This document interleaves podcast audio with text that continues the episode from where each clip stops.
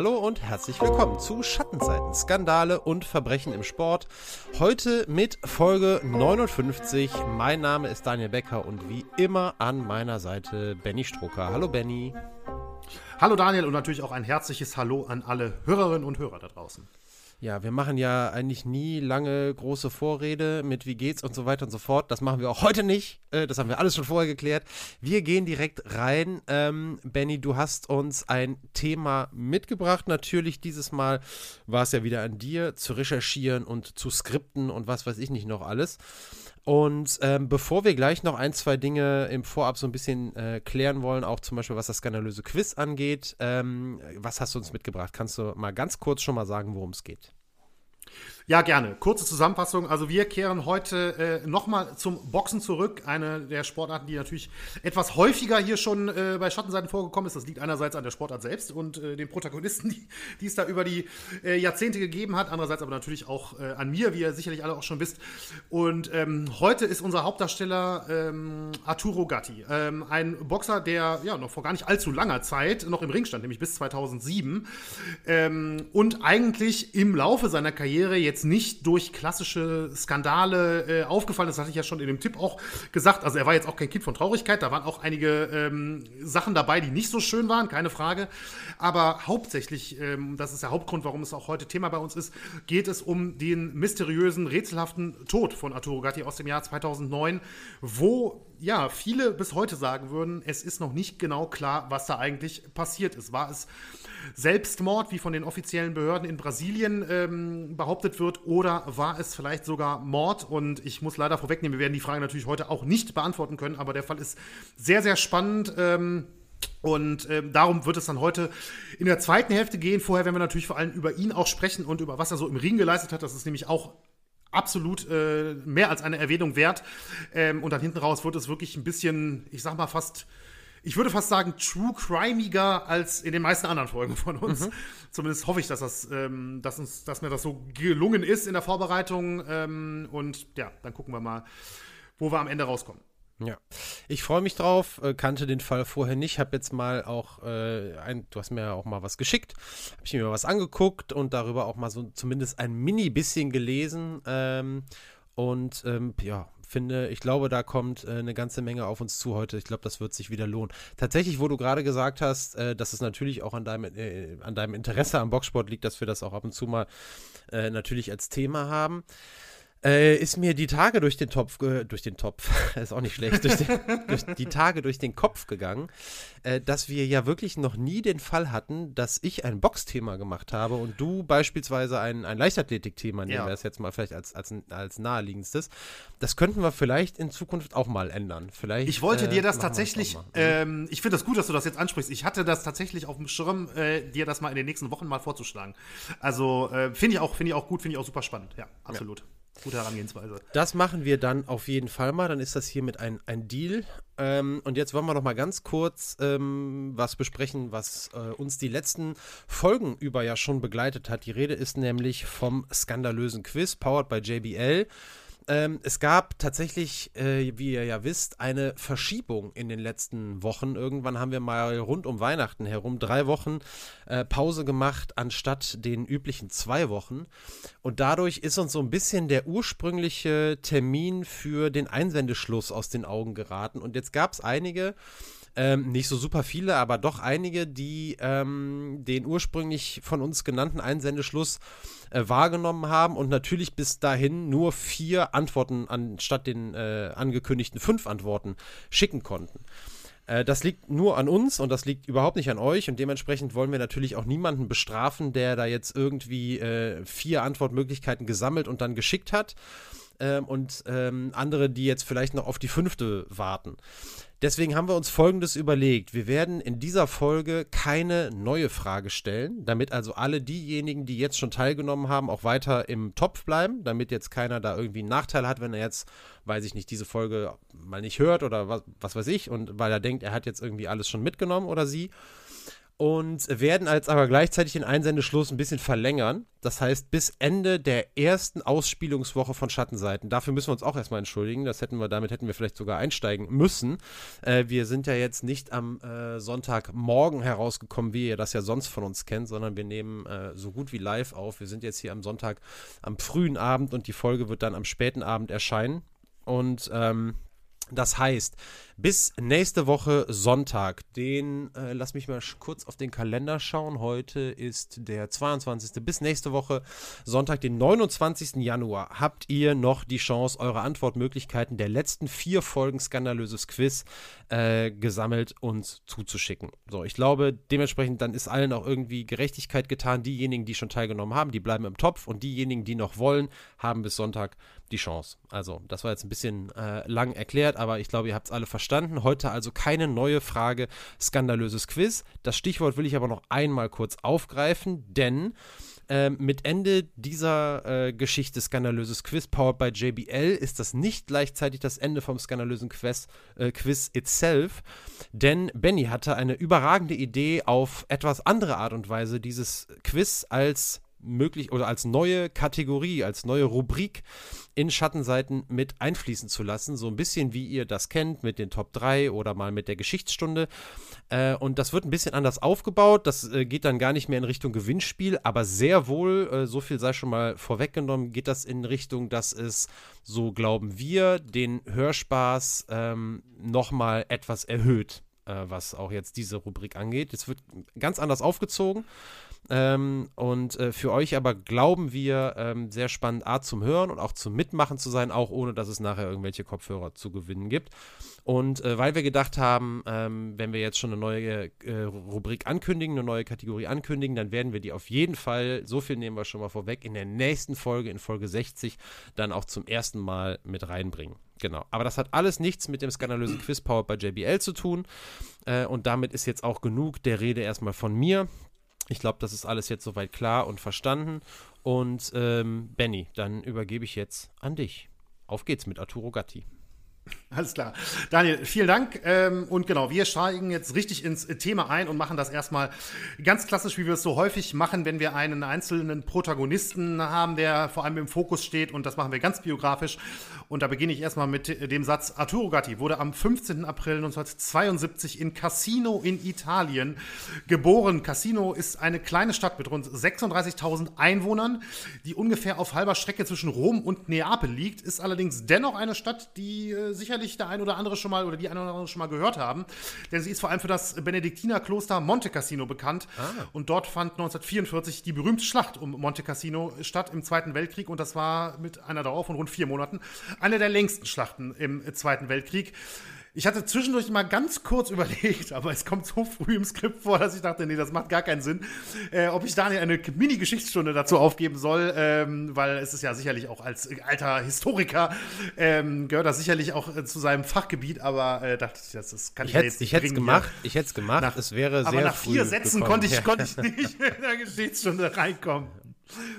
Nee, ähm, das lassen wir erstmal so stehen, aber wir äh, kehren zu Arturo Gatti zurück, der nämlich nur die ersten Jahre seines Lebens in Italien verbrachte. Denn schon als er fünf Jahre alt war, zog seine Familie nach Kanada, genauer gesagt nach Montreal. Dort hatten sich bereits andere Teile der Gatti-Familie in den 1950ern niedergelassen und ähm, in den 70ern folgte dann eben auch Arturo, der kleine Arturo, muss man ja sagen, mit seinen Eltern und ähm, Geschwistern. Und Arturos Vater Giovanni arbeitete danach in Montreal als Elektriker. Seine Mutter Ida zog zu Hause die Kinder groß und ich habe eben schon mal gesagt Geschwister und das bedeutet genau drei Geschwister, nämlich die Brüder Giuseppe und Fabrizio sowie, sowie dann noch die Schwester Anna Maria. Arturo probierte in seiner Kindheit dann mehrere Sportarten aus, darunter auch Eishockey und Fußball. Eishockey sicherlich kein großes Wunder, wenn man an Kanada und äh, Montreal denkt. Allerdings zog es ihn wirklich schon früh zum Kampfsport und speziell zum Boxen hin und er verbrachte bereits mit sechs Jahren Zeit in Gyms in Montreal, ohne wirklich zu trainieren zu diesem Zeitpunkt noch. Er folgte nämlich seinem fünf Jahre älteren Bruder Giuseppe, der bereits eifrig im Boxen aktiv war. Wirklich angefangen hatte Arturo mit dem Boxen allerdings schon mit sieben, also er hat nicht lange gewartet, wurde dann relativ schnell vom Boxfieber gepackt und machte seinen ersten Amateurkampf bereits mit acht Jahren. Beeinflusst wurden die beiden Gatti-Jungs dabei aber vor allem von ihrem Vater, der selbst äh, in Italien geboxt hatte und vor allem auch ein großer Box-Fan war.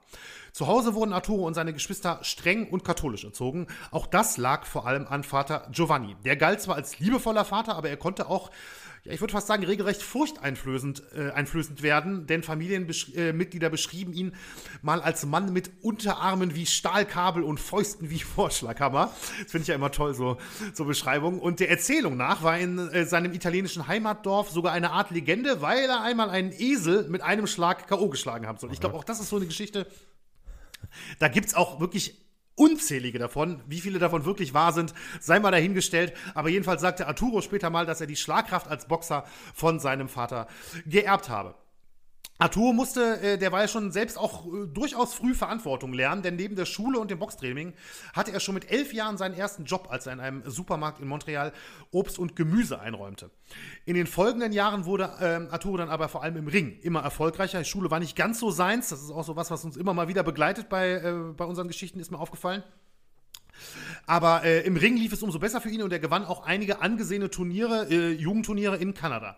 Sein Bruder Giuseppe, mittlerweile als Joe Gatti bekannt, wählte einen anderen Weg. 1987 zog es Joe in die USA und er wurde Profiboxer. Sicherlich deshalb auch die, ähm, ich sage jetzt mal Umbenennung, ne? Ähm, das gibt's ja, gibt's ja öfters in so einem Fall des Vornamens. Mhm. Arturo boxte zu dem Zeitpunkt noch als Amateur weiter, sehr erfolgreich, ehe dann allerdings ein Schicksalsschlag die ganze Familie hart traf, denn bei einem tragischen Arbeitsunfall kam Vater Giovanni 1987 ums Leben. Er fiel von einer Leiter, als er an einer, an einer elektrischen Leitung an einer Decke arbeitete und stürzte auf den Rücken. Eine Woche lang verweigerte er tatsächlich eine ärztliche Behandlung, trotz Schmerzen. Ähm, auf, weil die Schmerzen allerdings so groß wurden, stimmte er danach doch noch zu, sich behandeln zu lassen, aber da war es bereits zu spät und Giovanni Gatti starb an inneren Blutungen im Alter von 46 Jahren. Kurz als Transparenzhinweis, es gibt auch Berichte und jetzt nicht irgendwie von irgendeinem komischen Blog oder so, sondern unter anderem von der New York Times, die sagen, dass Giovanni Gatti 1990 starb. Aber da Arturo selbst mehrfach, ich habe es mehrfach nachgeguckt, in Interviews berichtet hat, dass er 15 gewesen sei, als sein Vater ums Leben kam, gehe ich mit der ebenfalls in den Medien vertretenen 1987er Version. Aber nur als Hinweis, wenn da mal jemand mhm. ein bisschen rein recherchiert immer in das Thema oder so und dann auf 1990 stößt, wie gesagt, hundertprozentig verifizieren kann ich es jetzt nicht, aber da traue trau ich jetzt doch dem Sohn, der äh, sein Alter ähm, ne, nannte zum Zeitpunkt des Todes seines Vaters. Äh, für die Familie begann dadurch natürlich eine sehr schwere Zeit, aber Arturo lenkte sich vor allem mit dem Boxen ab, äh, ab, äh, ja, ab und hing sich äh, noch mehr rein, um in dem Sport etwas zu erreichen. Er wurde sogar Teil der kanadischen Boxnationalmannschaft als Amateur, kämpfte bei internationalen Turnieren mit und galt als potenzieller Teilnehmer für die Olympischen Spiele 1992 in Barcelona. Dazu sollte es aber nicht kommen, denn 1991, äh, rund ein Jahr vor den Olympischen Spielen, entschied sich Arturo für einen anderen Weg. Er folgte seinem Bruder Joe in die USA. Arturo wollte Profiboxer werden und sagt später mal im Interview, dass das wohl tatsächlich nie passiert wäre, wenn sein Vater zu diesem Zeitpunkt noch gelebt hätte. Zitat, er hätte mir nicht erlaubt, mit 19 von zu Hause wegzugehen, erst recht nicht nach Amerika. Ich weiß, dass ich kein Boxer geworden wäre, ich wäre, ich wäre dann wohl der am härtesten schlagende Elekt Elektriker in Montreal geworden. Ähm, aber eben ohne seinen Vater fasste Gatti dann den Entschluss, mit 19 es als Profi zu probieren und es zog ihn nach New Jersey, wo auch äh, sein Bruder Joe bereits ersten Meriten verdiente als äh, Profiboxer. Und Arturo gab dann am 10. Juni 1991 in Secaucus, einem kleinen Vorort von New York City, sein Profidebüt im Superfedergewicht. Eine Gewichtsklasse, wer das nicht weiß, bis 58,96 Kilogramm, also wirklich eher ähm, unter den leichteren Gewichtsklassen. Darf ich mal eine kurze Zwischenfrage stellen? Bitte. Wenn der Arturo ähm, gesagt hat, wenn sein Vater da noch gelebt hätte, wäre er niemals Boxprofi geworden, aber sein Bruder, der ältere Bruder, war schon Boxprofi, ne? Äh, der ist 87 Profi geworden. Okay. Ich konnte jetzt nicht genau feststellen, wann 1987 der Vater gestorben ist, wenn wir jetzt von der mhm. 87er-Version ja ausgehen. Daher bin ich mir nicht hundertprozentig sicher, ob sich das überschnitten hat oder nicht. Mhm. Also es könnte ja auch sein, dass der Vater ein halbes Jahr gestorben ist, bevor Joe Profi wurde. Ich kann ich, kann ich nicht hundertprozentig ja, ja. Nee, ich dachte, vielleicht wäre es am Ende auch so ein bisschen auf Welpenschutz für den Jüngeren oder so hinausgelaufen. Irgendwie solche Geschichten denkbar. sind ja auch äh, denkbar. Ich dachte, ich ja. weiß ja, manchmal stößt man auf sowas, manchmal hat das aber auch gar nichts mit der, mit der, mit der äh, eigenen Recherche zu tun. Deswegen äh, überhaupt nicht schlimm, dass man das jetzt nicht hundertprozentig aufklären kann. Nur, ich dachte, hau mal einfach Ja, mal nee, nee, macht, mal, ver verstehe ich absolut äh, den, den Einwand. Ich habe es ich hab's nämlich tatsächlich auch während der Recherche versucht herauszufinden, aber ähm, ein genaueres Datum als das Jahr habe ich halt leider nicht, nicht finden können. So, äh, wie gesagt, Gatti, ähm, also Arturo Gatti äh, gab am 10. Juli 1991 sein Profidebüt, siegte dort durch TKO in Runde 3 und startete ja eine erstmal auf jeden Fall erfolgreiche Profikarriere. Bis Mai 1992 holte er noch fünf weitere äh, Siege und galt zu diesem Zeitpunkt schon wirklich als interessantes Talent an der Ostküste. Denn er war boxerisch gut ausgebildet, hatte äh, Amateurmeriten, auch wenn er jetzt kein Olympiastarter war. Dazu kam, was natürlich auch für die Promoter immer ein interessanter Punkt ist, er galt als wirklich gut aussehend und äh, charmant und war mit Schlagkraft gesegnet. Holte einige K.O.-Siege und ähm, hatte daher auch schon früh einen Promotion-Vertrag beim Promoter Main Events äh, bekommen, unter anderem jahrelanger Promoter von Evander Holyfield, um mal einen bekannteren Namen noch einzuwerfen. Und ähm, ja, sowohl Gatti als auch seine Promotion hatten eben durchaus Hoffnung auf eine vielversprechende Karriere. Doch noch im gleichen Jahr folgte ein sportlicher Rückschlag, denn am 17. November 1992 verlor Gatti in Philadelphia überraschend seinen siebten Profikampf äh, Kampf gegen den kaum bekannten King Solomon, überragender Name auch übrigens, wie ich finde, ähm, knapp nach Punkten.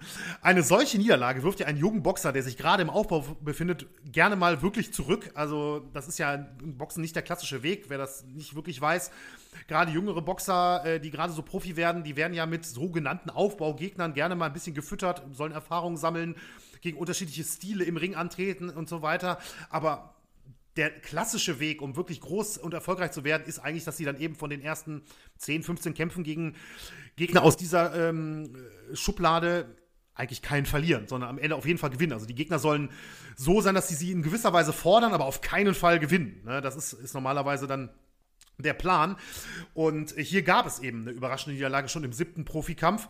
Und ich hatte ja gerade gesagt, sowas wirft gerne mal einen jungen Boxer im Aufbau zurück, was bedeutet, dass man dann vielleicht danach nochmal gegen wieder schwächere Gegner äh, antritt. Allerdings darf man natürlich auch nicht unterschätzen, der oder die Boxerin stehen dann natürlich danach vor allem unter immensem Druck, weil eine weitere Niederlage in der frühen Karrierephase, wo man eben gegen unbekanntere Gegner antritt, die künftigen Pläne komplett ruinieren könnte. Aber, und das möchte ich schon mal vorwegnehmen, Gatti sollte auch später in seiner Karriere beweisen dass, beweisen, dass Niederlagen für ihn und sein Ansehen, gerade bei den Fans, quasi bedeutungslos sind.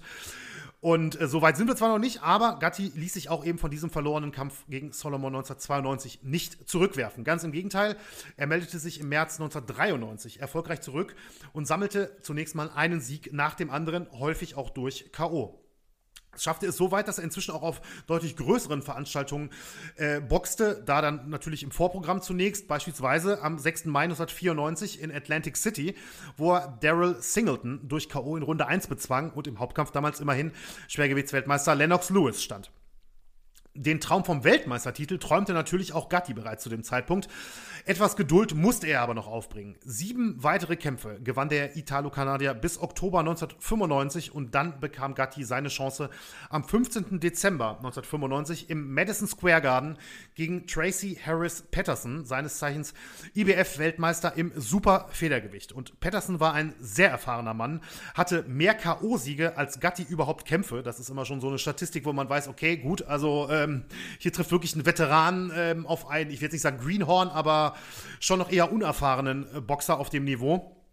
Dennoch schaffte es Gatti, sich knapp nach Punkten durchzusetzen. Und in seinem 25. Profikampf hatte Arturo dann eben das geschafft, was seinem älteren Bruder Joe verwehrt bleiben sollte bis zum Ende der Karriere. Er ist Weltmeister geworden. Der Mann, der mit dem Kampfnamen Thunder, übrigens auch ganz witzig, Joe hatte den Kampfnamen Lightning und äh, Arturo den Kampfnamen Thunder. Fand ich ja ganz witzig bei den beiden Brüdern. Und ähm, Arturo Gatti, der eben auch häufig zu Thunderstruck von ACDC zum Ring kam, der ist dann Weltmeister geworden. Und noch ein kurzer Hinweis, ich habe es zwar nicht notiert, aber fällt's, mir fällt es gerade noch ein. Joe Gatti übrigens auch ähm, vielleicht mal von dem einen oder anderen Ah, ja, in Deutschland weiß. gesehen worden. Ja, ja. 2002 Ja. Gegen Sven Ottke. Ja, bitte. Nee, ich Also- das war zufällig, wirklich, eine der ganz wenigen äh, Sachen, die ich gelesen habe, war zufällig tatsächlich, dass Sven Ottke den Ja. Bruder von Arturo Gatti geboxt hat. Ja, ja, nee, nee, sorry, ja, das das war. war, zwei, nee, ist ja nicht schlimm. 2002 äh, in Deutschland. Und das war ja äh, höchstwahrscheinlich, ja, das kann ich jetzt nicht so, also höchstwahrscheinlich eine ARD-Veranstaltung damals. Ne? Ein paar Millionen werden das wahrscheinlich äh, gesehen haben, ganz genau. Aber wie gesagt, weltweit muss man sagen, ist Joe Gatti dann doch eher der unbekannte Bruder geblieben. Aber in Deutschland hatte er dann zumindest mal einen größeren Hauptkampf. So, doch der Kampf äh, gegen Patterson, um jetzt mal wieder zu Arturo zurückzukommen, war noch aus einem anderen Grund als, also nur den, in Anführungszeichen nur, der WM-Titel, ein besonders wichtiger in der Karriere von Gatti, denn durch den Sieg bekam er einen TV-Deal für mehrere Kämpfe beim US-Pay-TV-Sender HBO. Und äh, dazu möchte ich kurz einen kleinen Mini-Exkurs äh, zu HBO und dem, ihrem Engagement im Boxen liefern, äh, denn ich, das ist, glaube ich, wichtig, um die Besonderheit dahinter zu betonen was es auch für, Gattis, äh, für Gatti und seine Karriere bedeutet hat. Denn HBO war wirklich für Jahrzehnte der Boxsender schlechthin in den USA. Die größten Stars haben dort geboxt und wenn man einen Kampf hatte, der bei HBO übertragen wurde, galt allein das schon wirklich als Ritterschlag und als Beweis, dass man es ähm, in die mindestens erweiterte Weltspitze irgendwie geschafft hatte. Und HBO selbst, ich weiß jetzt nicht, also ich gehe ich gehe jetzt einfach mal davon aus, dass der eine oder andere oder viele zumindest mal davon gehört haben und wissen, dass es ein Pay-TV-Sender in den USA ist. Aber der TV-Sender selbst, ähm, der erst im vergangenen Jahr sein 50-jähriges äh, Jubiläum und Bestehen gefeiert hat, ähm, hat am 8. November 1972 den Dienst aufgenommen. Und ähm, auch wenn man in Deutschland nicht so einfach empfangen kann, laufen auch tatsächlich HBO-Produktionen, ja, ich würde einfach mal behaupten, fast täglich in tausenden deutschen Haushalten, denn HBO Game produzierte Beispiel, einige oder? der, genau, zum Beispiel, einige der besten und bekanntesten Serien der vergangenen Jahrzehnte, wie eben Game of Thrones, aber auch zum Beispiel Sopranos oder True Detective oder Westworld oh, ja, oder so. Viele Sachen, die vor allem Sky ähm, bei mhm. sich auch im Serienprogramm hat, ja. die haben da irgendeine Kooperation, sind ursprünglich von HBO produziert. Aber als HBO 1972 gestartet war, musste der Sender eben noch auf anderem Wege Zuschauer für sich begeistern und äh, selbst Serien produzieren oder so war damals kein Thema. Und eine sehr frühe Idee war eben das Boxen und sich Boxübertragungen und TV-Rechte zu sichern. Und durch die Übertragung von eben großen Kämpfen wollte man neue Abonnenten gewinnen. Und das sollte sich tatsächlich extrem erfolgreich und rentabel für HBO ähm, werden, sollte das in, der, äh, in den kommenden Jahrzehnten werden. Schon im Januar 1973, also nur knapp zwei Monate nach dem Start, zeigte HBO seinen ersten Boxkampf und das war gleich die Weltmeisterschaft im Schwergewicht zwischen George Foreman und Joe Frazier. Und in den äh, kommenden Jahren folgten einige der größten und bekanntesten Kämpfe der Geschichte, die ähm, ebenfalls bei HBO liefen. Unter anderem eben der Rumble in the Jungle zwischen Ali und Foreman, der Thriller in Manila zwischen Ali und Frazier in den 1980ern begleitete HBO dann die Ära der sogenannten Four Kings, Sugar Ray Leonard, Thomas Hearns, Roberto Duran und Marvin Hagler. Das waren absolute Straßenfeger, wenn die gekämpft haben in den USA. In der zweiten Hälfte der 80er Jahre wurde dann eben ein gewisser Mike Tyson zum Quotengaranten für HBO. Und der Sender hat es da auch schon längst verstanden, wirklich mit ja, Features, Vorberichten, Interviews und so weiter, auch Stars selbst aufzubauen im Prinzip. Also mit, mit eigenen Programmen ähm, richtig gute Boxer zu größeren Stars zu machen, weil, weil HBO es einfach hinbekommen hat, die, die super zu vermarkten. Und einer davon war in den 1990ern Oscar de la Hoya. Sicherlich auch ein Name, der, glaube ich, einigen was sagen Das ist doch der dürfte. Golden Boy, oder? Das ist der Golden Boy, ganz genau, Daniel. Übrigens Olympiasieger von 1992. Ähm, und De La Hoya wurde eben bei HBO nicht nur als absoluter Spitzenboxer, der er natürlich war, vermarktet, sondern auch als gut aussehender Frauenheld. Ne, das war auch ein, ein Ding, was man, was man da wirklich gemacht hat. Also auf, dem, auf den Plakaten waren da, ähm, waren da Bilder dabei, die, die eher irgendwie, weiß ich nicht, auf der GQ hätten sein können oder sowas. Mhm. Ne, ähm, die nicht so wirklich nach Boxen aussahen, sondern De La Hoya eher attraktiv darstellen sollten. In der jüngeren Vergangenheit dann auch nochmal aktuellere, bekanntere Namen, unter anderem natürlich Floyd Mayweather und Manny Pacquiao, die bei HBO zu Stars wurden und auch mehrere Klitschko-Kämpfe, auch in Deutschland, wurden in den 2000ern von HBO begleitet und übertragen. Und HBO war wirklich bis 2018 ich würde sagen, wirklich der absolute Goldstandard bei Boxen übertragen, ehe man sich dann nach 45 Jahren aus dem Boxen zurückzog. Für mich persönlich immer noch, immer noch ähm, ein trauriger Moment und ich muss wirklich sagen, ich würde mich freuen, wenn, wenn die da nochmal ein Comeback starten, bei dem äh, weil die Qualität hat niemand wirklich erreicht. Showtime ist toll, aber ähm, die Übertragung von HBO, die Über äh, Qualität der Übertragung von HBO, die fehlt wirklich sehr. So, also mit diesem Hintergrundwissen ähm, jetzt zurück zu Gatti, denn in ihm sahen die Macher hinter HBO Boxing, wie die Sparte da hieß, einen potenziellen zweiten Oscar de la Hoya. Ich habe de la Hoya gerade erwähnt, der es Mitte der 90er eben nicht nur geschafft hat, die, die, Hallen quasi bei jedem seiner Kämpfe ausverkauft zu schaffen, sondern auch, dass überdurchschnittlich viele Frauen kamen, um ihn boxen zu sehen. Manch ein Beobachter sagte sogar, dass, Kämpfe von De, dass es Kämpfe von de la Hoya gab, wo rund 50 Prozent des Publikums aus Frauen bestand. Und das war ein absolutes Novum im, äh, im Boxen in den 80er, 90er Jahren. Also das war eigentlich nicht vorstellbar. Und er war da auch wirklich der einzige Fall, Und in Gatti sah man eben ähnliches Potenzial. Denn ich hatte es vorhin schon mal gesagt, er war nicht nur ein wirklich guter Boxer, sondern galt eben auch als charmant und gut aussehend. Und ähm, es war eben eine perfekte Kombination, die ihm so nach dem Sieg gegen Patterson eben einen längerfristigen HBO-Deal einbrachte.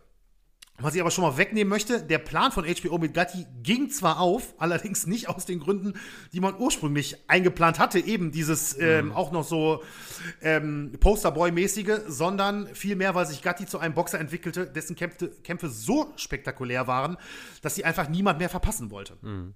Und ein Vorgeschmack darauf bot er bereits in seiner ersten Titelverteidigung am 23. März 1996, diesmal im Theater des Madison Square Garden, der kleineren Halle der weltberühmten Arena, verteidigte Gatti dann seinen WM-Titel im Superfedergewicht gegen Wilson Rodriguez aus der Dominikanischen Republik.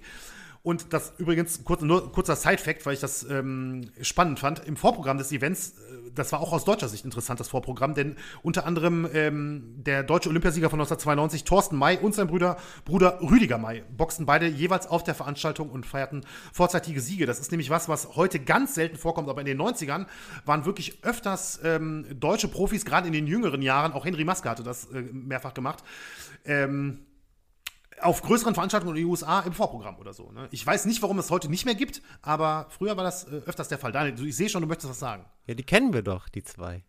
Die, ja, die kennen wir, die zwei. Ja, natürlich kennen wir die zwei. Die sind ja auch in Köln aktiv, haben da auch ein Gym und ich hau da manchmal gegen den Sack. Und ich, und ich, und ich war schon, ich war schon mindestens äh, einmal, ne? Einmal war ich mit dir da, glaube ich, ne? Ja, ja. Ich hoffe, hab, ich hoffe immer noch auf ein zweites Mal. Aber ja, ja. Ich, boah, ich habe auch voll Bock, muss ich sagen. Das hat auch richtig Bock gemacht. Das hat der, ich glaube, Thorsten hat, Thorsten macht das meistens, oder? Ähm, Jahr, die wechseln Machen. sich ein bisschen ab, aber ja. Oder ich, nee, ich glaube bei Rüdiger May habe ich hier. Wie heißt der? Wie heißt dieser Fanghandschuh, wo man da reinhaut beim Boxtraining? Pratzen. Die Pratzen. Ja, dem, ich glaube, dem Rüdiger mal, dem habe ich ordentlich in die Pratzen gehauen damals. das weiß ich noch. Also, Benny, das, wir haben ja. äh, da ein neues Date, da habe ich immer wieder Bock drauf. Sehr Alles klar. Also schön, dass du die Namen nochmal genannt hast, der zwei. Ja, Nein, also fand ich, äh, muss ich sagen, fand ich, äh, finde ich echt cool, wenn man da so ein bisschen in den Archiven guckt äh, und man sieht teilweise, was dann für deutsche ähm, Boxer damals teilweise wirklich auf Vorprogramm für wirklich große Veranstaltungen in den USA waren. Ne? Das ist echt was, was heute ein bisschen fehlt. Ich glaube, da würden die äh, aktuellen auch wirklich gute Erfahrungen sammeln können.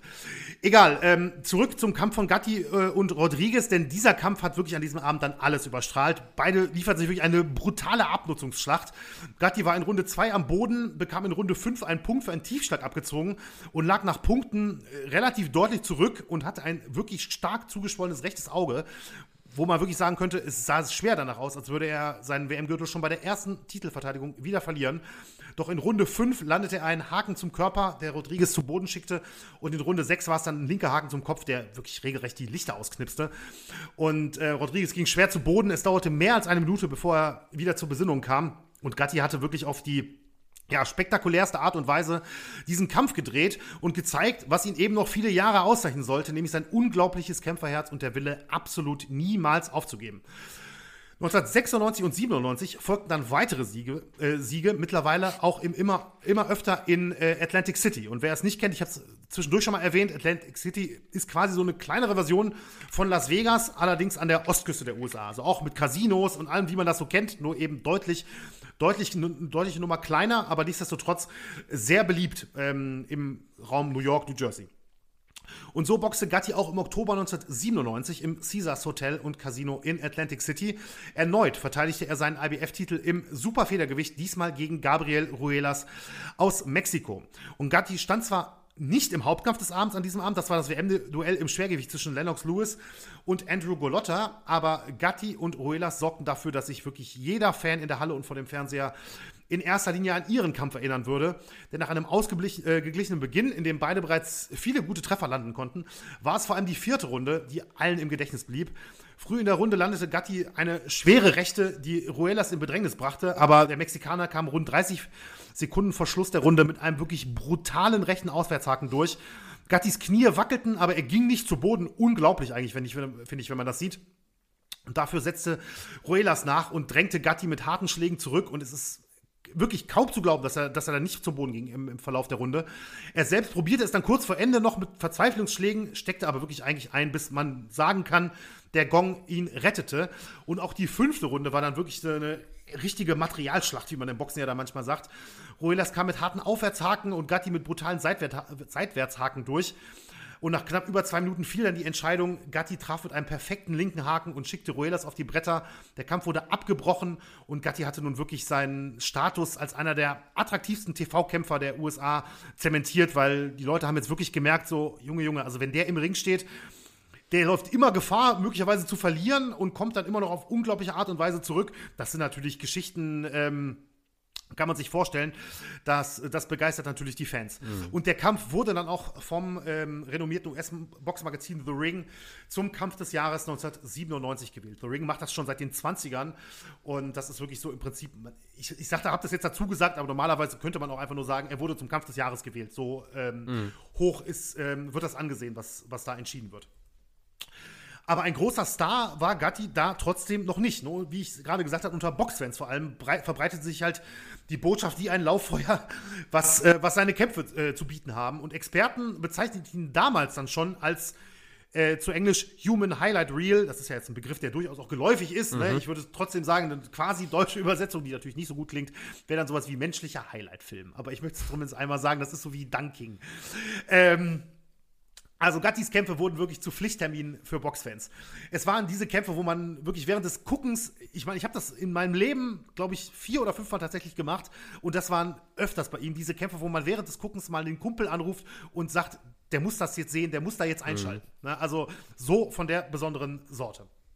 Und so baute sich äh, Gatti dann eben auch in Atlantic City und New York wirklich eine extrem treue Fanbase auf, die wirklich immer, immer und immer wieder zu seinen Kämpfen pegelte. Und HBO war ebenfalls begeistert, denn er wurde in der Folgezeit zu einem ihrer größten Quoten gerannt. Tatsächlich wohlgemerkt eben in einer leichteren Gewichtsklasse, die klassischerweise sagen, ja. nicht so viel Aufmerksamkeit erlangt. Und eigentlich war eben das Schwergewicht äh, natürlich klar, gerade in den 90ern kann man sich vorstellen, mhm. Holyfield, Lewis, Tyson und auch die Reihe dahinter war sehr, sehr stark. Ähm, dann gab es halt große Stars wie Oscar de la Hoya oder Roy Jones Jr. natürlich.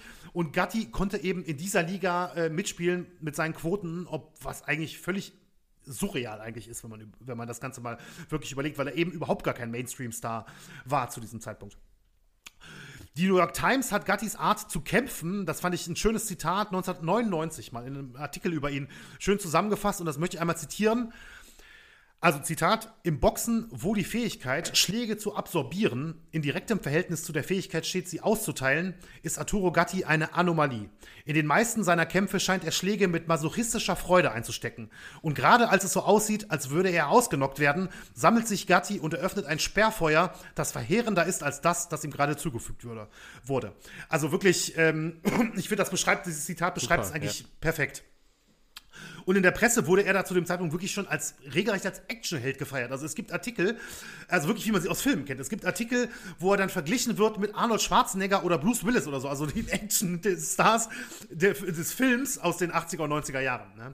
Und auch der Begriff Real Life Rocky, also ne, quasi so der wahre mhm. Rocky, natürlich in Anlehnung an Filmheld Rocky Balboa wurde immer häufiger genutzt und wird sogar bis heute noch gerne als Spitzname für Gatti gewählt oder als Synonym mal in einem Artikel oder so. Doch auch wenn Gatti sportlich 1997 so ein herausragendes Jahr hatte, war er außerhalb des Rings, ich hatte es am Anfang schon mal ganz kurz angesprochen, auch wirklich kein Kind von Traurigkeit.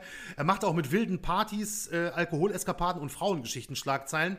Und im Sommer 97 kam er auch mit dem Gesetz in Konflikt, stand vor Gericht, weil er betrunken Auto gefahren und bei einer Kontrolle einen Polizisten angegriffen haben soll. Also man sieht auch, ähm, es waren jetzt zwar nicht jetzt nicht so Skandale, wie, wie man sie manchmal von anderen Boxern oder in anderen Sportarten natürlich auch mal kennt, aber es ist jetzt auch nicht so, dass er da, ähm, dass er da irgendwie nur der, der nette Junge von nebenan war. Das auf gar keinen Fall. Aber wie eben gesagt, im Ring lief es eben so gut, wie er es sich nur wünschen konnte, bis 1998. Denn nach dem Höhenflug der Vorjahre folgten jetzt einige wirklich überraschende und bittere sportliche Rückschläge, denn schon im Januar 1998 stand Gatti wieder im Ring. Diesmal kein WM-Kampf, denn er hatte zuvor seinen Gürtel niedergelegt, um eine Gewichtsklasse aufzusteigen. Er hatte Probleme mittlerweile, das Superfedergewicht zu bringen und ging ein Limit hoch, boxte von nun an im Leichtgewicht und wollte dort eben auf Titeljagd gehen. Doch das endete sportlich gesehen wirklich katastrophal. Den Rückenwind aus den Vorjahren konnte er nicht mitnehmen. Und das Jahr sollte zu einem der schlimmsten Karrierejahre Gattis werden. In drei Kämpfen 1998 kassierte er drei Niederlagen. Zunächst unterlag er eben im Januar gegen Angel Manfredi durch TKO in Runde 8, als der Kampf vom Ringarzt wegen einem Cut an Gattis Auge abgebrochen wurde. Dann folgte ein wirklich spektakulärer Kampf auch gegen Ivan Robinson, den Gatti zwar hauchdünn nach Punkten verlor, der aber am Ende des Jahres erneut zum Kampf des Jahres gekürt wurde. Also Gatti schaffte es 97 und 98 im Kampf des Jahres zu stehen. Und im Dezember 1998 folgte dann der direkte Rückkampf gegen Robinson. Wieder ein wirklich richtig, richtig guter Kampf, aber erneut unterlag Gatti knapp nach Punkten. Er hatte also drei Niederlagen in Folge und das kann ich wirklich nur sagen, also im Boxen, drei Niederlagen in Folge im Boxen können wirklich der Todesstoß für, für deine Karriere auf irgendwie halbwegs hohem Niveau sein. Aber bei Gatti, und das ist wirklich auch wieder ein besonderer Fall, war es anders. Denn natürlich, klar, er musste sich auch erstmal wieder hochboxen, ähm, um irgendwie vielleicht mal eine Titelchance zu bekommen. Das war jetzt nicht einfach so möglich, weil er einfach sportlich ähm, wirklich Rückschläge erlitten hat, aber die Fans wandten sich eben nicht von ihm ab und auch HBO als TV-Partner nicht. Er war weiterhin fest gebucht, denn HBO war mittlerweile klar, die Leute schalten einfach ein, um ihn zu sehen. Der Ausgang, ist, der, Ausgang der Kämpfe ist eher zweitrangig.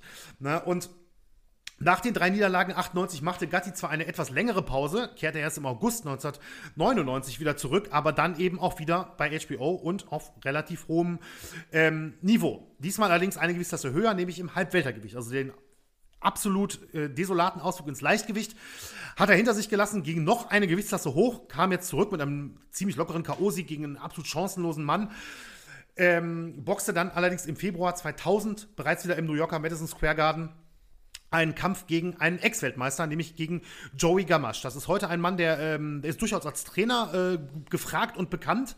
Damals ähm, noch im Ring gewesen, allerdings wirklich dieser Kampf Gatti gegen Gamache ist einer dieser Kämpfe, äh, ich würde sogar sagen, ist wahrscheinlich einer der, wenn nicht der traurigste Kampf in Gattis Karriere, so wird das zumindest in die Geschichte eingehen, und brachte Gatti auch erstmals wirklich massive Kritik ein. Ähm, dazu jetzt mehr. Denn am Kampftag, das erkläre ich gleich noch ein bisschen, mhm. am Kampftag war der Gewichtsunterschied so groß, dass ähm, Joey Gamache wirklich absolut chancenlos war und schon in zwei Runden brutal ausgenockt wurde. Und dazu kurz zur Erklärung. Also das Boxen in Gewichtsklassen unterteilt ist, ist gehe ich jetzt mal von aus, dass das ja. die allermeisten ich, wissen werden. Die, die Frage, die sich jetzt aufdrängt, ist, wie, wie, wie, wieso haben die geboxt, wenn der Gewichtsunterschied genau, so groß Unterschied war? so ne? groß, ganz genau, ganz genau. Das ist die Frage, die sich jetzt aufdrängt. So, also, trotzdem nochmal ganz grundsätzlich. Also eben, um einen Kampf in einer bestimmten Gewichtsklasse bestreiten zu können, müssen die Boxer eben vor dem Kampf bei einem offiziellen Wiegen das Gewichtslimit bringen. Das heißt, sie müssen entweder genau am Limit sein, das, das ist okay. Also wenn du, ich sage jetzt mal, ist nicht auf 67 Kilo, 67,00 Kilogramm. Wenn du das bringst, bist du im Limit oder halt leichter. Hm. Ne? Bis zu der nächsten Gewichtsklasse da drunter. Dann. Also in diesem Fenster musst du landen. Bis in die 1980er Jahre fand dieses Wiegen am Kampftag selbst statt. Also abends wurde geboxt und am Morgen sagen wir mal Samstag zum Beispiel, am Samstagmorgen gingen, sie, gingen die Boxer auf die Waage. Im Laufe der 1980er Jahre wurde das aber nach und nach von den einzelnen Weltverbänden auf den Tag vor dem Kampf geändert. Und das ist heute absoluter Standard. Also heute und auch 2000 war das schon so, wird, findet das Wiegen am Tag vor dem Kampf statt. Die Idee dahinter war, die Boxer sollten nach dem Gewicht machen, was ja häufig dem Körper extrem viel Kraft zehrt und Flüssigkeit zehrt, weil, weil man muss, muss sich vorstellen, Boxer versuchen, ähm, möglichst in eine möglichst niedrig, niedrige Gewichtslaste zu kommen. Zum Beispiel dadurch auch, dass sie ihrem Körper extrem viel Flüssigkeit entziehen, um danach im Kampf, wenn jetzt zum Beispiel ein Tag Zeit ist, mit Ernährungsberatern und keine Ahnung was alles, ähm, wieder Gewicht zuzulegen, um körperlich möglichst stark zu sein. Ne? Aber halt ihre körperlichen Vorteile so gut nutzen können wie möglich. Das macht ja Sinn. Ne? So, und die, die Idee dahinter, der Verbände in den 80ern war eben, dass die Boxer die Zeit bekommen, dass der Körper möglichst viel rehydrieren kann und möglichst viel Flüssigkeit aufnehmen kann, damit auch das Gehirn wieder mehr Flüssigkeit hat und so weiter, damit es auch ungefährlicher mhm. wird. Boxen ist natürlich immer gefährlich, das wird man nicht, ähm, kann, kann man nie ähm, wirklich hundertprozentig ausschließen, aber man wollte es eben etwas ungefährlicher machen. Gleichzeitig allerdings auch, natürlich auch, spielt natürlich auch ein geschäftlicher Grund eine Rolle, wollten die Veranstalter das Risiko minimieren, dass ein Boxer am Morgen des Kampfes das Gewicht nicht bringen konnte und der Kampf dann einfach komplett ins Wasser ja. fiel und man nicht mal Zeit hatte irgendwie, weil es gibt ja mal Leute, die holst du innerhalb von 24 Stunden und die springen dann noch ein oder so. So Leute gibt es einfach. Mhm. Und ähm, die Chance, dass das klappt, ist natürlich viel größer, wenn am Freitag vorher das Wiegen ist, als am Samstagmorgen erst. Das Wiegen am Tag vor dem Kampf hat aber auch seine Nachteile, denn ich habe es gerade angesprochen, es gibt eben Experten, wirklich fürs Gewicht machen und äh, Boxer, die es dann schaffen, ihrem Körper so viel Flüssigkeit zu entziehen, dass sie beim Wiegen das nötige Gewichtslimit bringen, aber danach dermaßen rehydrieren, also so extrem rehydrieren, dass sie am Kampftag wirklich mehrere Kilo zulegen können. Mhm. Und das führte bereits wirklich mehrfach zu absolut unfairen Duellen im Ring, weil am Kampftag selbst dann manche Boxer bis zu zwei Gewichtsklassen schwerer sind als ihre Kontrahenten. Weil es gibt Leute, die äh, boxen in ihrer, ich sag mal, relativ gesagt natürlichen Gewichtsklasse, werden am Kampftag kaum schwerer. Die frühstücken vielleicht sogar noch am Tag des Wiegens und andere, die hungern sich runter und entziehen im Körper Flüssigkeit mhm. und sind dann am nächsten Tag plötzlich kein Weltergewichtler, sondern Mittelgewichtler oder sowas, ja. Und genau das passierte dann auch eben bei äh, Arturo Gatti gegen Joey Gamache. Beide kamen beim Wiegen einen Tag vor dem Kampf unter dem vereinbarten Limit von 141 amerikanischen Pfund, umgerechnet 63,95 Kilogramm auf die Waage. Am Kampftag selbst und das muss man auch sagen, das ist so ein Ding, was HBO eingeführt hat. HBO, es gibt, gibt eigentlich kein Wiegen am Kampftag selbst oder gab es zu dem Zeitpunkt nicht, aber HBO hat eingeführt, weil sie es einfach spannend fanden, die fürs Fernsehen nochmal zu wiegen, um eine Zahl zu nennen, wie schwer sind die denn wirklich, wenn sie in den Ring steigen. Und dabei ist, wog eben Gatti am Kampftag selbst plötzlich unglaubliche, muss man eigentlich sagen, 160 amerikanische Pfund oder umgerechnet 62,6 Kilogramm. Er hat also über 8 Kilo zugelegt. Nee, Moment. Von Freit Moment, von Freitag Moment. auf Samstag. 62 Ja. oder 72? Äh, zwei, Entschuldigung, 72,6. So, okay, ja. Verzeihung, danke. 72,6. Also von 93 ungefähr und ein paar zerquetschte auf 72 und ein paar zerquetschte. Ja? Wahnsinn. Also fast 9 Kilo. Zwischen 8 und 9 Kilo hat er zugelegt. Gamache wiederum kam nur mit 65,7 Kilogramm in den Ring. Also er hat fast viel natürlicher und wahrscheinlich sicherlich auch gesünder für den Körper ist, nur knapp 1,5 Kilo zugelegt. Ne? So, und in Gewichtsklassen würde man hier dann davon sprechen, dass am Kampftag jetzt plötzlich, am Tag vorher wogen beide fast das gleiche und am Kampftag stand plötzlich ein ausgewachsener Mittelgewichtler gegen einen kleinen Weltergewichtler. Und dazwischen ist noch eine Gewichtsklasse im Ring. Und ähm, Gatti kam also, wie gesagt, im Prinzip zwei Gewichtsklassen über Gamache in den Ring. Und das zeigte sich auch im Kampf. Gatti wirkte richtig bullig im Vergleich eben zu seinem Gegner. Und Gamache war völlig chancenlos. Musste schon in Runde 1 zweimal zu Boden, zeigte aber dann unglaubliches Kämpferherz, versuchte sich nach Kräften zu wehren, bezahlte das aber in der zweiten Runde wirklich bitter. Und so nach so einer Links-Rechts-Kombination sackte er einfach nur bewusstlos zu Boden. Und Gamache kam danach mit einem äh, Schädel-Hirntrauma Trauma ins Krankenhaus und hätte die Nacht laut Berichten sogar nur mit viel Glück, oder hatte die Nacht laut Berichten sogar nur mit viel Glück überlebt, blieb über eine Woche im Krankenhaus und musste danach wirklich seine Karriere beenden. Er ist äh, danach zwar, wie gesagt, ich habe es eben schon mal gesagt, angesehener Trainer geworden, hat aber einen Hirnschaden davon getragen und kämpft bis heute mit Kopfschmerzen und Depressionen, die eben auf diesen Abend im Februar 2000 zurückzuführen sind. Und auf den so, ja, wirklich richtigen Publikumsliebling Gatti prasselte nach dem Kampf eben massive öffentliche Kritik ein. Der Fall landete sogar vor Gericht. Ähm, allerdings jetzt war jetzt nicht Gatti äh, das Ziel der Klage, sondern die ähm, Sportkommission von New York, die New York State Athletic Commission. Denn ähm, es wurde angezweifelt, dass Gatti beim Wiegen überhaupt das ausgemachte Gewichtslimit gebracht habe, denn der Vorwurf war, Gatti sei so schnell auf die Waage und wieder heruntergegangen, dass die Offiziellen sein Gewicht gar nicht wirklich bestätigen konnten, aber so durchgewunken hätten, so nach dem Motto, ja, wird schon passen. Na, ähm, kann man jetzt nicht so hundertprozentig auflösen, aber ähm, klar ist auf jeden Fall, der wirklich sehr beliebte und populäre Gatti zu dem Zeitpunkt war plötzlich eben das absolute Gegenteil. Und plötzlich unbeliebt. Ähm, wo, ihm wurde in der Öffentlichkeit, auch in den Medien, wurde ihm teilweise vorgeworfen, einen Mann einfach fast getötet zu haben, eben mit unfairen Mitteln. Ähm, und auch wenn Joey Gamache, das muss man auch dazu sagen, Gatti selbst nie einen Vorwurf machte, er wollte eben die Sportkommission zur Verantwortung ziehen, führte der Kampf wirklich zu einem riesigen Aufschrei. Und er führte sogar auch dazu, dass es Diskussionen gab, das Wiegen am Kampftag zurückzubringen. Dazu kam es zwar nicht, aber, und ähm, das ist eine Lösung, mit der man seitdem und bis heute lebt, mehrere Boxkommissionen, nicht überall und nicht jeder Verband, aber viele, bei den, bei den wichtigsten, ähm, fingen danach an, die Boxer eben am Kampftag selbst noch ein zweites Mal zu wiegen und es gibt dann jetzt eben Grenzen, bis wie viel die zulegen Ah, ja. dürfen. Und das Na, ist das auf heißt- diesen Kampf ist das zurückzuführen. Das wird auf diesen Kampf zurückgeführt, ja. Es gibt äh, weiterhin, es gibt auch, gab auch in den 2010ern zum Beispiel noch das eine oder andere Beispiel, wo es eben, keine Ahnung, in Texas oder sowas war, wo, man- ich will jetzt nicht, aber man weiß ja, da ist alles ein bisschen lockerer, so drücke ich es jetzt mal aus, ähm, wo es nicht so streng gesehen wird, wo es dann auch nochmal so einen Fall gab, wo jemand wirklich deutlich, deutlich schwerer reinkam, ähm, was dann auch jetzt keine bleibenden Schäden oder so brachte, aber was trotzdem den Kampf wirklich völlig einseitig werden ließ. Ähm, aber es gibt Verbände, wo du dann sogar, wenn du Weltmeister bist, die IBF zum Beispiel, hat, glaube ich, die Grenze bei, ich glaube, bei acht oder zehn amerikanischen Pfund oder sowas, ähm, was dann so drei Kilo ungefähr sind, ähm, drei bis vier Kilo sind. Wo du da, wenn du da am nächsten Tag beim zweiten Wiegen im Prinzip zu schwer bist, kannst du sogar deinen Gürtel dann noch auf der Waage verlieren, obwohl du beim ursprünglichen Wiegen ähm, das Gewicht gebracht hast. Also man versucht dann zumindest das so ein bisschen einzuschränken. Und ich finde, was, was die optimale Lösung ist, ist immer schwierig. Aber ich finde, es ist zumindest eine Lösung, mit der man ganz ja. gut leben kann und die es zumindest in einem gewissen Maße einschränkt, dass es zu Probleme gibt.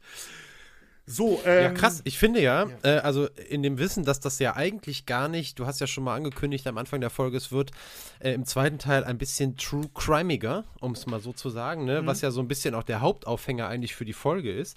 Aber ich finde allein das, was du gerade jetzt beschrieben hast, dieser Kampf und die Folgen, äh, allein das muss ich ganz ehrlich sagen, das hätte schon, das hätte ja schon äh, also das hätte schon gereicht, sag ich mal. Ich habe ihn ja, jetzt, ja. ohne ihn vorher äh, groß auf dem Schirm gehabt zu haben, ähm, hätte ich jetzt, äh, also habe ich ihn eher abgespeichert als jemanden, der, ähm, wie du es ja auch gesagt hast, eigentlich gar nicht so negativ aufgefallen ist, ne, sondern eher die Umstände, die halt nachher du auch beschreibst, eher dafür sorgen, dass er im Gedächtnis auch jetzt immer noch geblieben ist. Ähm, aber das ist schon krass, finde ich. Also es ist eine krasse find Story mit dem, mit ja. dem Gewicht, echt. Finde ich, finde ich auch. Allerdings muss man natürlich auch ehrlicherweise dazu sagen, wie viel der Boxer für die, die Idee dahinter kann oder weiß ich nicht, was, weißt du, das ist ja, natürlich, ja. da steht natürlich auch mal ein Team dahinter. Ja, ich, ich, weiß, was, was du sagen meinst, willst. Ne? Also man ich kann natürlich also nie die Verantwortung für sich selbst irgendwie komplett abgeben. Ne? Das richtig, muss man halt auch richtig. immer ehrlicherweise dazu sagen. Aber ich weiß natürlich, worauf du abspielst oder abzielst. Äh, dass es natürlich so viele Leute äh, einfach nur auch da sind, um irgendwelche Entscheidungen für einen da zu treffen.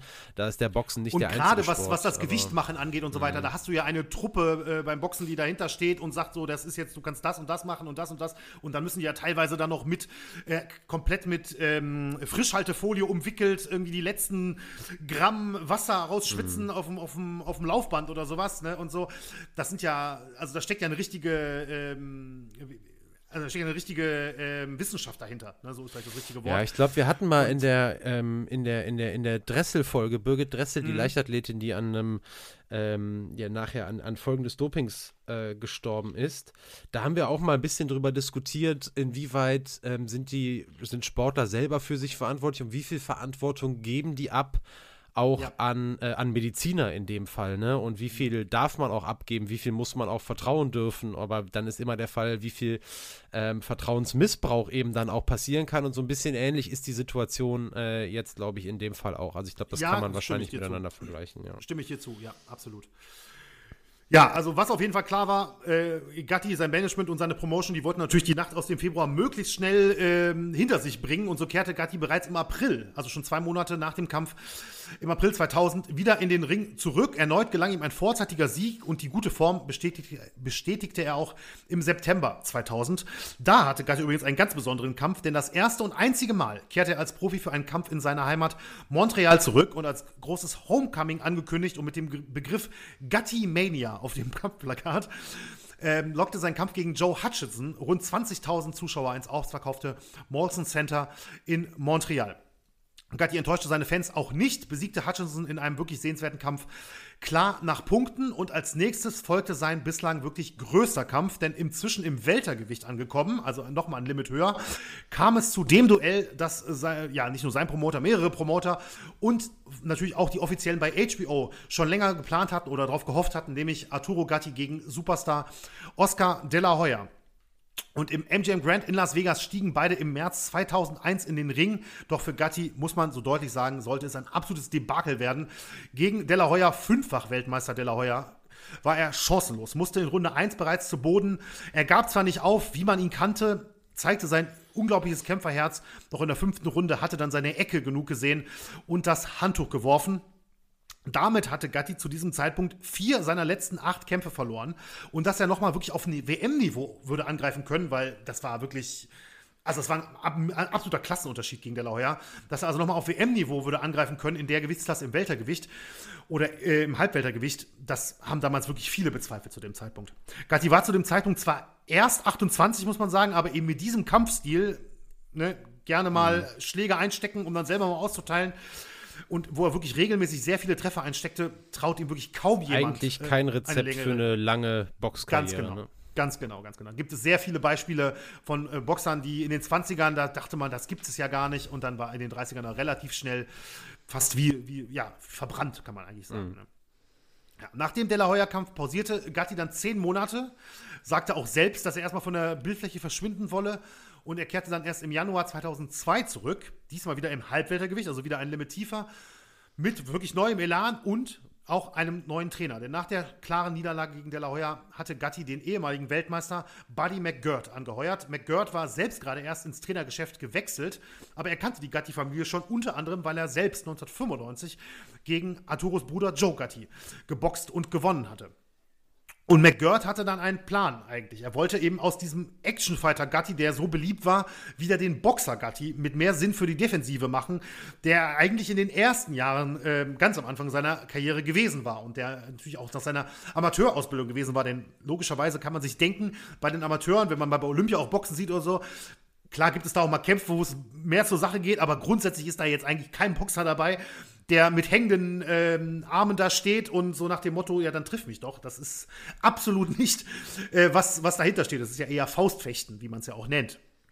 Und Mac, Buddy McGirt selbst ein wirklich herausragender Boxer gewesen, gerade auch boxerisch, wollte eben Gatti ähm, wieder aus diesem Brawler, wie man auch in den USA sagt, wieder mehr den Boxer machen. Und das führte im Januar 2002 direkt zum Erfolg gegen den ehemaligen Weltmeister Taron Millett. Siegte Gatti durch TKO in Runde 4, zeigte sich hier deutlich, äh, boxerisch deutlich verbessert, ähm, setzte viel mehr auf die Defensive. Allerdings sollte danach dann der Kampf folgen, der ihn wirklich für immer unsterblich in der Boxwelt machen sollte. Und das lag nicht daran, dass er da boxerisch groß äh, geglänzt hätte, sondern ähm, Daniel nickt schon und sagt, ja, äh, das lag, ja, das lag einfach daran, dass es ein unglaubliches Spektakel war und man eigentlich gar nicht vor, sich vorstellen konnte, was da im Ring passiert ist. Da geht es dann nämlich gleich um die legendäre Trilogie gegen Mickey Ward. Aber bevor wir darauf ähm, genauer zu sprechen kommen, müssen wir jetzt mal eine Pause einlegen bei knapp 50, 51 Minuten, wie ich gerade sehe. Und das machen wir heute mal mit Steps, also nicht einem ganz alten Klassiker, aber äh, Schon so aus, der zwei, aus der zweiten Riege. Ähm, ich habe heute noch mal mehrere durchgehört und habe irgendwie gedacht, auch Steps passt heute, glaube ich, ja. ganz gut. Ich weiß keine Ahnung warum. Ähm, ja, und dann melden wir uns gleich zurück mit Arturo Gatti und wie es bei ihm weiterging.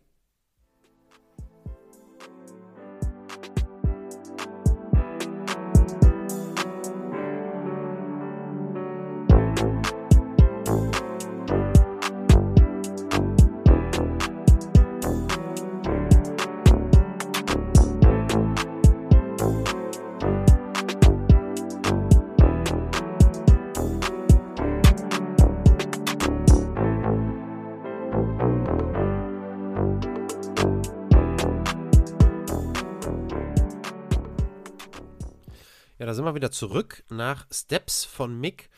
Und normalerweise hätte sich ja jetzt Benny direkt gemeldet, aber ich habe tatsächlich eine Frage an dich, Benny. Und zwar habe ich mir die notiert, ähm, als wir relativ am Anfang über den Kampf, ich glaube, das war der erste verlorene Kampf äh, von Arturo Gatti gegen King Solomon, wenn ich mich richtig erinnere. King Solomon, ja. King Solomon. den, den, Namen konnte man sich merken. genau. Und ja. du hattest ähm, gesagt, dass der in, ich glaube, der war in Philly, der Kampf, ne? Mhm, mh. äh, ich weiß jetzt nicht, ob King äh, Solomon aus Philly kam, aber die, es kam mir direkt dieses Ding Philly und da war der Kampf und Rocky ist ja Philly und wir haben irgendwann, glaube ich, schon mal drüber gesprochen, was so ich glaube, du hast mal eine Liste gemacht oder so, deine Lieblingsarenen oder so, glaube ich. ich. Vielleicht sowas in der Art. Aber ich habe mir eine andere Frage gestellt, weil da kommt man ja auf Las Vegas und Madison Square Garden und so weiter, dann sind die direkt da.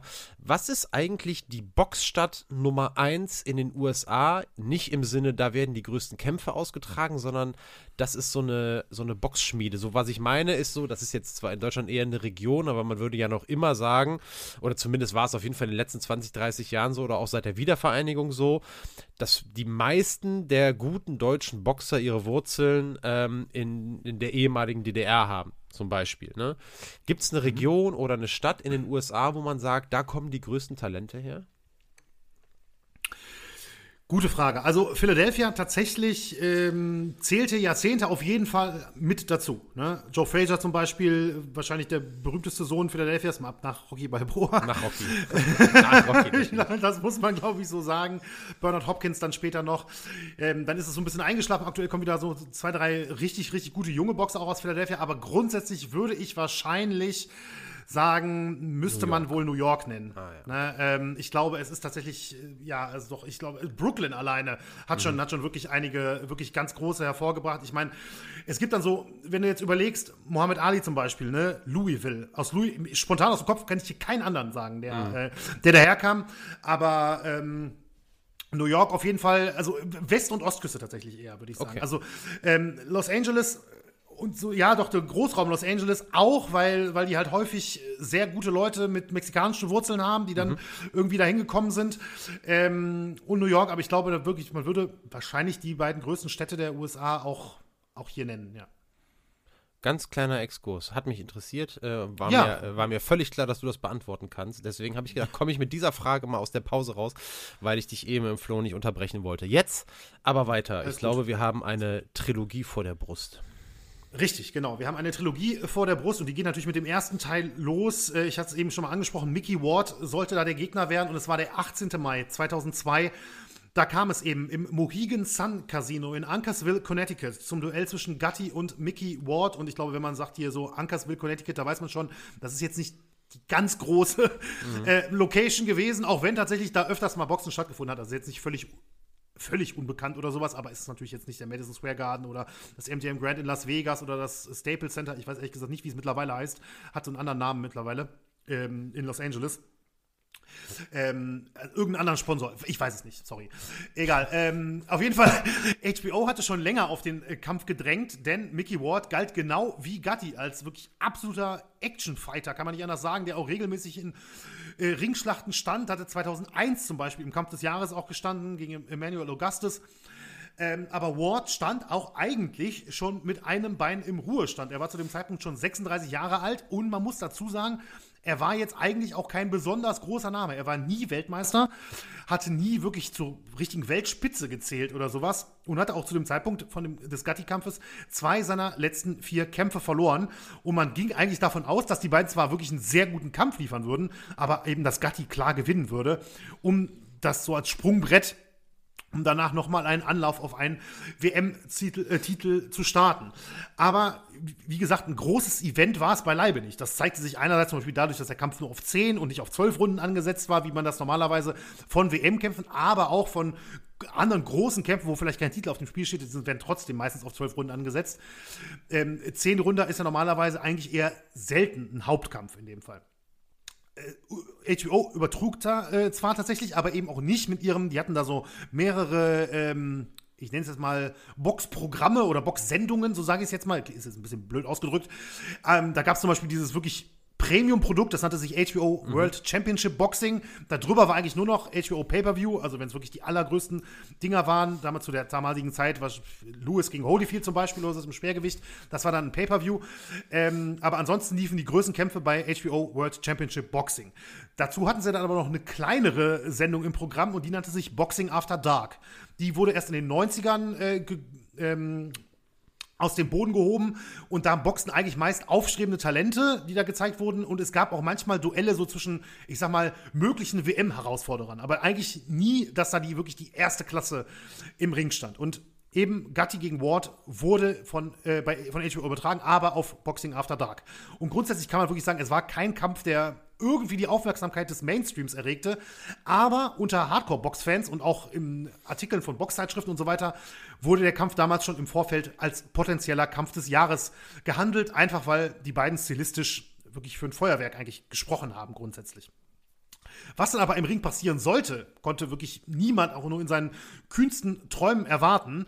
Es ging eigentlich noch relativ äh, ruhig los in den ersten beiden Runden. Gatti wollte eigentlich zur Schau stellen, woran er ja mit, mit äh, seinem neuen Trainer Buddy McGirt gearbeitet hatte, nämlich mehr auf die Defensive zu achten, das Ganze boxerischer zu lösen und entsprechend auch disziplinierter zu boxen und so den Mickey Ward, der eigentlich wirklich also ich will jetzt nicht den Begriff so Schläger nutzen oder so, aber er war jetzt nicht die feine Klinge, sagen wir mal so. Mhm. Ähm, eigentlich ausboxen wollte so. Ne? Und das gelang auch die ersten beiden Runden. Gatti dominierte äh, den Kampf, zudem hatte Ward dann auch schon früh mit einer Cut-Verletzung zu kämpfen an einem Auge. Ähm, doch ab der dritten und vierten Runde entwickelte sich dann schnell ein Duell, das an die Hoffnungen vieler Fans eben anknüpfte. Das lag nämlich unter anderem daran, dass Ward besser in den Kampf fand, häufiger auch mit seinem wirklich berühmten linken Haken zum Körper treffen konnte und es dann schaffte, Gatti immer öfter in den Schlagabtausch zu ziehen, der dann eben ja, die neu gelernten Facetten des, äh, des Boxens doch ziemlich schnell über Bord warf und sich dann sagte, okay, dann stellen wir uns hier Fuß an Fuß, Mann gegen Mann und der Bessere steht am Ende noch so ungefähr. Gatti selbst wurde in der vierten Runde ein Punkt für einen Tiefschlag abgezogen und danach nahm der Kampf wirklich an Intensität immer mehr zu. Die fünfte Runde war schon absolut spektakulär. Ward schwer in Bedrängnis, nachdem Gatti mehrere Treffer nacheinander ins Ziel brachte, doch quasi mittendrin in dem, in dem ähm, in der Schlagsalve drehte er den Spieß um und ging selbst sekundenlang in die Offensive. Und da waren schon die Kommentatoren von HBO, darunter übrigens auch Trainerlegende Emmanuel Stewart und später, äh, der später unter anderem jahrelang Weltmeistertrainer von Wladimir Klitschko war. Da kennen, sicherlich kennen ihn auch viele aus Deutschland von, von Veranstaltungen. Die kamen bereits kaum hinterher bei dem, was im Ring passierte. Und die Fans, da muss man mal drauf achten. Ich habe den Kampf, den ersten Kampf komplett in wirklich richtig, richtig guter Qualität äh, bei YouTube gibt es den äh, in die Shownotes gesetzt. Kann ich jedem nur ans Herz legen, da mal komplett reinzugucken. Die stehen da im Prinzip schon. Ne? Also, das ist, mhm. das ist Wahnsinn eigentlich, was da, was da im Ring passierte. Und es folgten spannende Runden, in denen mal Gatti, mal Ward die Vorteile auf ihrer Seite hatten. Immer wirklich absolutes Spektakel. Und dann ertönte der Gong zu Runde 9. Und wirklich, während ich das jetzt sage, das läuft mir kalt den Rücken runter. Ne? Also ich rieche eine Gänsehaut, wenn ich, wenn ich das nur sage. Man muss sogar sagen, wenn du mal, ich, ich nehme mal an, dass es überall so ist und nicht nur bei meinem Google-Algorithmus. Aber ich glaube, wenn man Gutty Ward googelt, dann ist, glaube ich, Round 9 schon in den Vorschlägen. Ne? Ähm, ja, also die Runde 9 aus dem ersten Duell ist also gilt wirklich als eine der spektakulärsten äh, Runden der ganzen Boxgeschichte. Kann man nicht anders sagen. Und ähm, bevor ich vielleicht noch kurz ein bisschen darauf eingehe, Daniel, ich weiß, du hast die Runde heute noch mal geguckt, zumindest die Runde einzeln, mhm. und hast mir ja geschrieben, das ist vielleicht die erste Runde, die du je gesehen hast. Also du kannst ja vielleicht mal deine Eindrücke auch ähm, als jetzt jemand, der jetzt nicht so ein Riesenbox-Fan ist, kurz beschreiben vielleicht. Ja, ich bin ja äh, relativ froh, dass sie auch offiziell als eine der spektakulärsten Boxrunden gilt, weil ich mich schon frage, wie soll man das überhaupt noch toppen? Also so ist diese Runde. Also es ist un also diese vier Minuten, äh, die dieses drei Video Minuten. dauert, ja klar, so, drei Minuten ja, die Runde, ja, ja, aber diese vier Minuten dann auch nachher noch, äh, mhm. wird ja in die Ecke noch reingeguckt. Äh, das, äh, also das, wer sich diese Zeit nicht nimmt, der macht jetzt die Folge am besten aus. Weil das ist, nein, soll bitte natürlich nicht. Nein, es ist, Aber es ja. ist wirklich, also das, ich habe es dir natürlich geschrieben äh, als erster Impuls, äh, als ich die Runde gesehen habe, direkt danach äh, dir eine, eine, eine, Nachricht geschrieben und auch geschrieben, das ist die wirklich die bekloppteste Runde und die erste Runde, die ich je, je, jemals äh, gesehen habe. Und äh, natürlich in dem Wissen, dass ich jetzt nicht so viele Boxkämpfe gesehen habe wie du äh, wo ich dann gedacht habe, okay, da wahrscheinlich, da wird bestimmt auch noch was Vergleichbares mal irgendwo sein, ja, ja. aber bestimmt sehr, sehr selten, weil das schon, äh, schon irre ist, weil, äh, und du wolltest ja meine Eindrücke äh, auch so ein bisschen hören, was, was, dieses, was diese Runde so krass macht, ist, ähm, ist ja eigentlich das, was du auch schon beschrieben hast, was überhaupt Gatti für ein Typ war. Und auch dieses schöne Zitat von der New York Times mhm. spielt ja genau darauf aus. Aber da sieht man es halt in Real Life. Also Gatti wird sowas von hart getroffen und du wartest wirklich eine halbe Minute lang oder so darauf, der muss jetzt zu Boden gehen, der muss. Und dann jemand, der so guckt wie ich, der wünscht sich auch, dass er zu Boden geht, dass er endlich erlöst wird. Und dann kommt er halt zurück. So, und das ja. ist eigentlich, das ist nicht menschenmöglich. So, also, ne, wenn man das ja, so, ja, so guckt, würde ich auch sagen. Ja, ich auch sagen. Völlig bekloppt. Und dann gibt es dann nochmal den nächsten Turn ja nachher. Ne? Dann genau. kommt ja auch noch Ward nochmal zurück, nachdem er erstmal von Gatti ein bisschen verprügelt wurde. Und das alles in einer Runde. Äh, boah, also richtig, richtig krass. Es ist es ist unglaublich. Also es gibt ja dann tatsächlich relativ früh schon in der Runde diesen einen Niederschlag nach dem Körpertreffer, ja.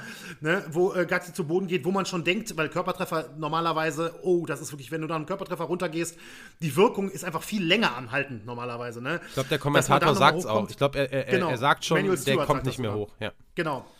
Genau. Und er kommt dann noch mal hoch und schützt danach eben erstmal eine Zeit lang vor allem seinen Körper und steckt einfach alles zum Kopf ein, was im Prinzip entgegenkommt. Mhm. Und es gleich wirklich einem Wunder, dass er dann nicht noch mal zu Boden geht und der Kampf nicht abgebrochen wird. Und ich muss wirklich sagen, also das ist auch so ein Gedanke, den ich immer wieder kriege, wenn ich diesen Kampf, äh, diese Runde dann vor allen Dingen auch sehe, das sind für mich wirklich Szenen wie aus einem Rocky-Film. Und ich finde, das ist nicht mhm. übertrieben, das so zu sagen. Und eigentlich würde man ja sagen, du kennst ja die Kämpfszenen aus einem Rocky-Film, ja, ja. die sind ja völlig absurd eigentlich. Ne? Ja, und äh, da gibt es wirklich Momente, wo ich denke, die könnten genauso aus einem, aus einem Rocky-Film äh, stammen. Und es kommt wirklich zu unglaublichen Szenen. Daniel hat es ja schon mal äh, beschrieben, wie auch nochmal der Momentumwechsel mehrfach in, innerhalb der Runde. Und als dann der Gong ertönt, um diese Runde zu beenden, sagt dann Emmanuel Stewart, ja, und ich meine, dieser Mann ist wirklich, das ist einer der größten Trainer, Boxtrainer der Geschichte ja, der seit den 70ern ähm, wirklich unzählige Weltmeister hervorgebracht hat. Ich will nicht wissen, wie viele Runden Boxen der in seinem Leben gesehen hat. Und der sagt dann am Ende der Runde, this should be the round of the century. Ja, also das sollte mhm. die Runde des Jahrhunderts sein. Und das ist,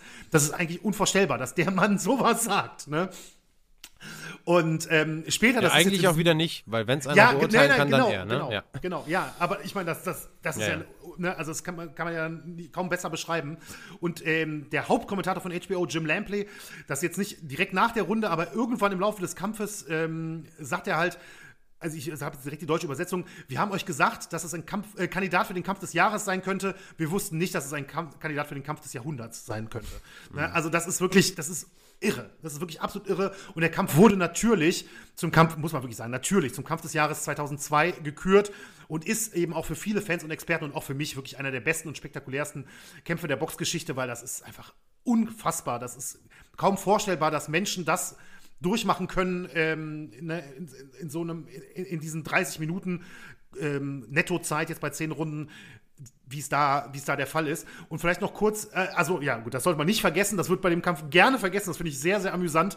Am Ende gewinnt Mickey Ward, mhm. hauchdünn nach Punkten, aber das Ergebnis ist wirklich eigentlich völlig egal und ich habe schon öfters gelesen oder auch in einem Podcast gehört, dass Leute immer wieder sagen, ich glaube, wenn du auf die Straße gehst und mit Boxfans sprichst, die sich an diesen Kampf irgendwie erinnern, die glauben sogar, dass vielleicht die Hälfte oder so nicht, nicht mehr sagen könnte, wer wirklich gewonnen hat. Mhm. Weil das nicht das ist, was im Gedächtnis bleibt, wer wirklich am Ende gewonnen hat, sondern einfach der Kampf an sich, dieser unglaubliche Kampf an sich und was diese beiden ja, unglaublichen Athleten eben an diesem Abend gezeigt haben.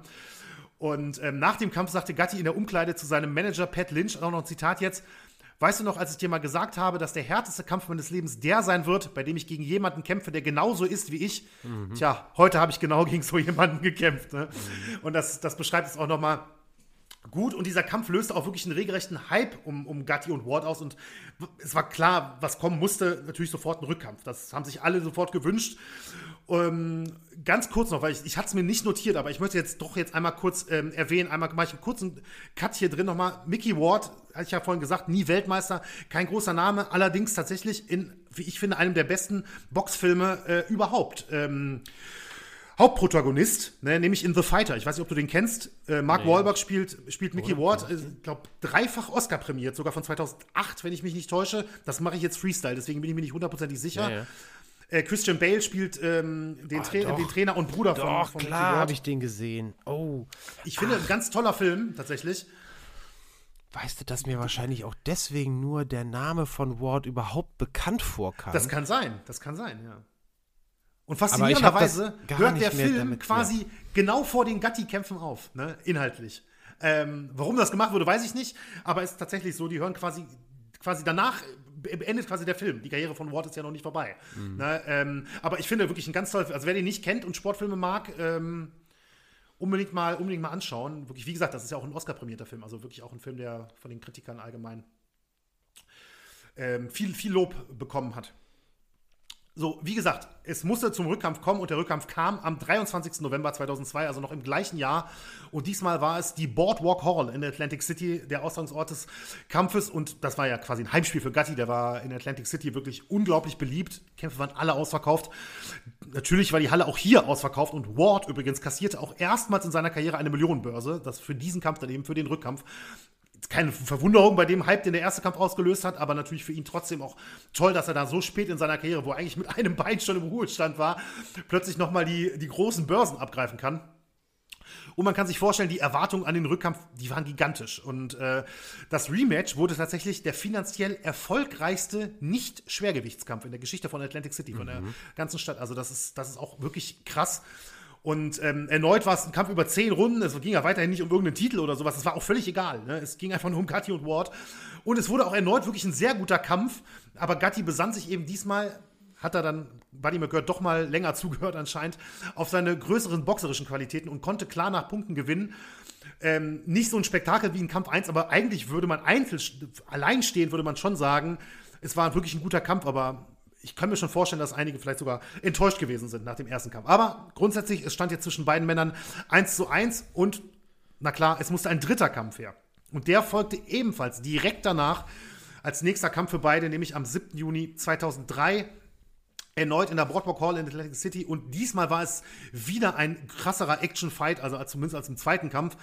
Gatti musste zu Boden, gewann am Ende trotzdem nach Punkten und auch das dritte Duell zwischen Gatti und Ward wurde zum Kampf des Jahres gekürt. Diesmal natürlich dann für das Jahr 2003. Und da muss man sich mal vorstellen, Gatti hatte dann zwischen 1997 und 2003 insgesamt viermal im Kampf des mhm, Jahres gestanden. Wahnsinn. Das ist wirklich mhm. Wahnsinn. Das sind Zahlen, die man eigentlich aus den 40er oder 50er Jahren teilweise ähm, von, von Boxern kannte. Und das wurde gerne mal genannt, er wurde ja gerne mal Throwback-Fighter genannt, also quasi ein Boxer, der eigentlich irgendwie 40, 50 Jahre zuvor eigentlich im, mhm. Ring gehört hätte, wo es viel öfter solche Kämpfe gab. Ähm, als eben zu der Zeit, wo es, wo es da der Fall war. Also Wahnsinn, wirklich absoluter Wahnsinn. Und ähm, ja, nach der letzten Runde, der zehnten eben im dritten Kampf oder der 30. insgesamt, haben sich beide wirklich im Ring so herzlich umarmt, dass ja, es Berichte darüber gibt, wie Beobachter, wirklich Zuschauer in der Halle wirklich Tränen in den Augen hatten, weil weil die wussten einfach, ein unglaubliches Kapitel ähm, im Boxen mhm. hat jetzt hier gerade geendet und dann auch noch so unglaublich fair, wie es zwischen beiden die ganze Zeit über war. Und da gibt es noch eine ganz tolle ähm, kurze Anekdote. Nach dem Kampf kam Ward dann eben für einen für so ein Check-up ins äh, Krankenhaus und Gatti folgte ihm kurze Zeit später und sie waren im gleichen Raum, das wusste Ward aber zu dem Zeitpunkt noch nicht, weil so ein Vorhang dazwischen hing. Es gibt sogar Bilder davon tatsächlich, ähm, also Videobilder davon. Und ähm, nur durch diesen Vorhang getrennt Ward wusste eben nicht, dass, ähm, dass Gatti da ist, als seine Schwester, eine Krankenschwester zu ihm sagte, hier wäre jemand, der ihm Hallo sagen würde und dann ziehen die halt die, äh, den Vorhang zurück und dann liegt halt Arturo Gatti einfach zwei Meter daneben und, äh, und die ersten Worte, die er halt dann sagt, sind, Mickey, bist du okay? Ne? Also nicht irgendwie krasser Kampf oder sowas und da sagt, Ward später sagte einmal, da wusste ich, dass er einfach nur ein guter Mensch ist. Ne? Also dass er quasi in dem Moment, das Erste, an was er gedacht hat, war, geht's ihm gut, so nach dem Motto. Ne? Und was halt wirklich absolut, ja, Daniel hatte im Vorgespräch, hatten wir schon kurz drüber gesprochen und da hat es ja als einfach nur herzerwärmend bezeichnet. Ne? Die beiden sind danach wirklich richtig enge Freunde geworden. Ähm, manche nannten sie sogar Blutsbrüder tatsächlich. Das gibt es heute noch teilweise in Artikeln, dass man da sagt Blood, äh, Blood Brothers. Ähm, sie spielten häufig gemeinsam Golf, um da mal auch mal wieder eine andere Sportart reinzubringen. Guck mal, und, wir, mussten, wir mussten nicht dreimal gegeneinander im Boxring stehen, damit wir zusammen Golf spielen. Aber das trotzdem, das ist schon sehr herzerwärmend, oder? Das ist schon, ja. äh, also, das gefällt mir ja schon sehr gut. Wenn ich das jetzt wirklich äh, also wenn man das wirklich plump ausdrücken würde, wie es auch gerne mal gerade in den USA dann so gemacht wird, heißt es dann so, die haben sich 30 Runden lang wirklich versucht, wirklich den Kopf einzuschlagen. Ne? Und am Ende ist eine unglaublich enge Freundschaft daraus entstanden. Ne? Also es ging sogar so weit, dass die wirklich mit den Familien in Urlaub gefahren sind und so. Also richtige Buddies sind die geworden. Ne? Mhm. Ne? Also das finde ich schon wirklich, äh, wirklich, wirklich toll. Aber es ging auch boxerisch noch weiter, zumindest für einen der beiden. Denn Ward hatte bereits vor dem dritten Kampf angekündigt, mit mittlerweile 38 die Handschuhe dann wirklich an den Nagel zu hängen. Bei Gatti sah das aber anders aus, denn er hatte den dritten Kampf ja auch gewonnen, hatte die Trilogie im Prinzip gewonnen mit 2 zu 1 und war plötzlich so heiß gehandelt wie eigentlich noch nie zuvor. Na, auch völlig überraschend natürlich. Das hat, hat keiner damit gerechnet, dass der plötzlich nochmal so durch die, äh, durch die Decke geht. Und er bekam dann direkt im nächsten Kampf am 24. Januar 2004 wieder eine WM-Chance gegen Gianluca Branco aus Italien. Und da wurde Arturo Gatti dann im Halbweltergewicht zum zweiten Mal Weltmeister. Es folgten zwei erfolgreiche Titelverteidigungen, bis dann der nächste Mega-Fight für Gatti anstand. Und das gegen einen ganz bekannten Namen, nämlich am 25. Juni 2005 traf er auf Floyd Mayweather Jr. Der war damals zwar noch kein Megastar, wirklich, wirklich nicht. Das war der allererste Pay-Per-View übrigens auch in der Karriere von äh, Floyd Mayweather. Aber er zählte dennoch bereits zu den besten Boxern des Planeten. Und es kam, wie es kommen musste und wie auch im Vorfeld die allermeisten schon ja befürchtet haben, muss man ja fast sagen. Gatti war auch hier absolut chancenlos. Er war also mehr als ein Klassenunterschied. In Runde 1 war er schon am Boden, kassierte reihenweise, reihenweise harte Treffer und hatte wirklich Probleme, Mayweather selbst überhaupt mal zu treffen. Und nach sechs Runden hatte Trainer Buddy McGirt dann genug gesehen und beendete den wirklich einseitigen Kampf. Gatti ging danach ins Weltergewicht äh, hoch, holte auch einen Sieg gegen einen ungeschlagenen Dänen namens äh, Thomas Darmgard und erhielt dann eine weitere WM-Chance, weil er weiter immer noch natürlich, mhm. Er, er, war schon wirklich ein Star zu diesem Zeitpunkt, das kann man nicht anders sagen. Ähm, und die, für ihn dann letzte WM-Chance erhielt er dann im Juli 2006, da boxte er gegen den äh, Argentinier Carlos Baldomir um dessen WBC-Titel, aber auch das nahm kein gutes Ende. Gatti war zu dem Zeitpunkt ja auch nahezu chancenlos, war körperlich total unterlegen, diesmal umgekehrt kann man fast sagen. Baldomir war der viel bulligere Typ und äh, in der neunten Runde, so lange hat er tatsächlich durchgehalten, musste Gatti dann zweimal zu Boden und der Ringrichter hatte dann ein Einsehen, weil ja eh klar war, dass Gatti selbst natürlich niemals irgendwie sitzen bleiben würde in der Ringecke und den Kampf aufgeben würde oder am Boden liegen bleiben würde. Er würde immer versuchen hochzukommen. Der Ringrichter hatte dann aber ein Einsehen und brach den Kampf ab und seinen letzten Kampf machte Gatti dann rund ein Jahr später, im Juli 2007. Und das ist, noch, wie ich finde, nochmal ein besonderer Kampf, gerade auch im Rückblick auf die Trilogie mit Mickey Ward. Denn diesmal hatte er, der Ward war, das hatte ich gerade gar nicht gesagt, war ähm, bei mehreren Kämpfen zuvor, ich glaube gegen Baldomir und gegen Darmgard auch, begleitete er Gatti mit zum Ring. Also gehörte quasi zur Entourage, die dann, äh, die dann mitging. Und bei diesem Kampf war Mickey Ward der Trainer von Arturo Gatti für, für seinen letzten Karrierekampf. Also die eins zu großen Rivalen waren jetzt nicht nur Kumpels, sondern auch noch Boxer und Trainer. Was für und, eine Story, ähm, oder? Was für eine Story, schon, ja. Das ist Irre, echt Wahnsinn. Ja. Und ähm, ja, Ward, wie gesagt, war ja ein enger Freund auch des ganzen Teams geworden, aber mit dem Trainerjob ging das jetzt einfach nochmal eine Stufe weiter. Aber man muss es sagen, Gatti traf auf Al Alfonso Gomez aus Mexiko, ein durchaus bekannter Mann, aber jetzt auch absolut kein Weltklasse-Mann. Gatti war sogar Favorit bei den Buchmachern vor dem Kampf. Aber es sollte eben leider kein Happy End geben in seinem letzten äh, Karrierekampf, wie, muss man auch sagen, leider so oft im Boxen. Ne, äh, Gatti war deutlich unterlegen, hatte auch so einen, so einen, wirklich fiesen Cut an der Lippe. Das sieht auch nie gut aus. Und ähm, verlor in der siebten Runde durch TKO. Und es war ja eigentlich der letzte Donnerschlag, habe ich mir hier notiert, in der wirklich beeindruckenden Karriere von Arturo Thunder Gatti und er verabschiedete sich nach dem Kampf wirklich, da hat er im Ring noch seinen, seinen Ruhestand verkündet mit den Worten Hasta la vista, Baby, um mal hier Terminator zu zitieren. Und er sagte dann, ich kann, ich kann einfach nicht mehr, ich komme zurück, aber nur als Zuschauer, ich bin im Ruhestand. Und damit beendete Arturo Gatti dann 2007 seine Karriere mit einem Kampfrekord von 40 Siegen, davon 31 durch K.O. und 9 Niederlagen. Er war Weltmeister im Superfedergewicht und Halbweltergewicht. Und das kann man hier auch nochmal betonen. Also 40 Siege und 9 Niederlagen ist ja jetzt auf dem Papier, wie man das sonst häufig vom Boxen kennt, keine super tolle Bilanz oder so, aber das war einfach egal bei ihm. Das war einfach egal. Ne? Ist keine, ist keine, eigentlich keine Weltmeisterbilanz, ne? Genau. Ist schon genau. eine solide, wenn man das am Ende der Karriere so stehen hat, wird man sagen, ja, guter Boxer, aber dass der zweimal Weltmeister, zweimal, ne? Zweimal Weltmeister zweimal, war. Ja. ja.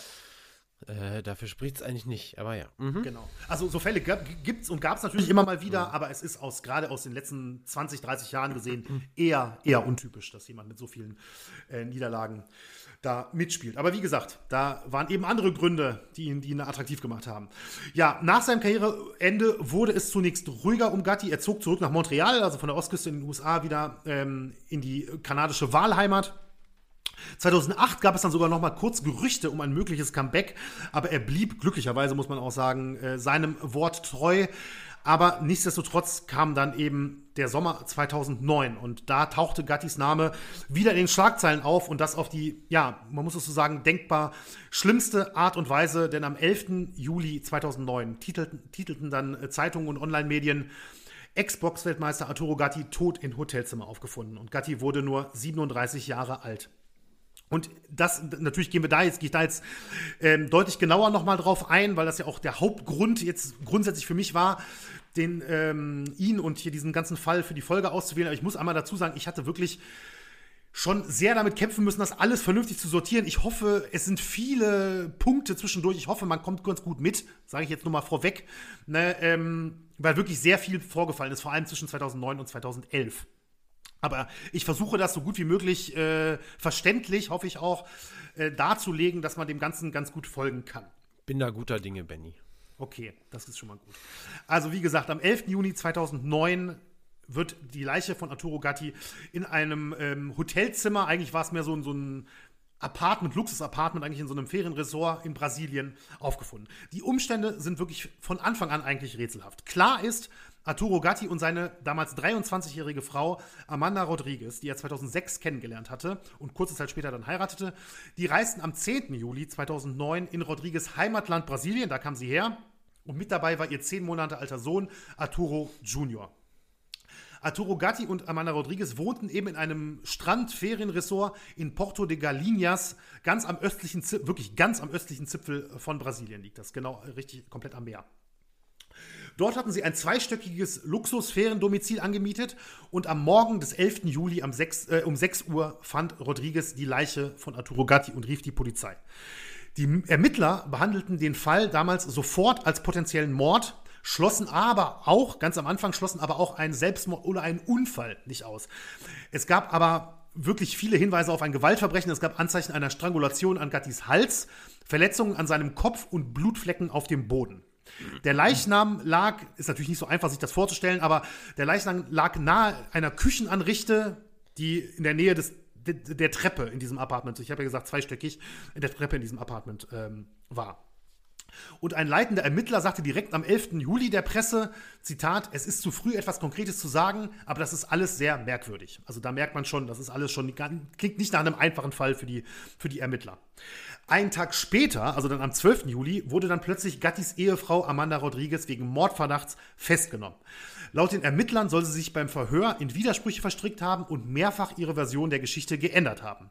Besonders problematisch für sie, ähm, laut den ersten, äh, ersten Erkenntnissen der Gerichtsmediziner, eine Autopsie war es zu dem Zeitpunkt noch nicht, aber die ersten Erkenntnisse der Gerichtsmediziner waren, Gatti war zum Zeitpunkt des Fundes seiner Leiche schon acht bis zehn Stunden tot.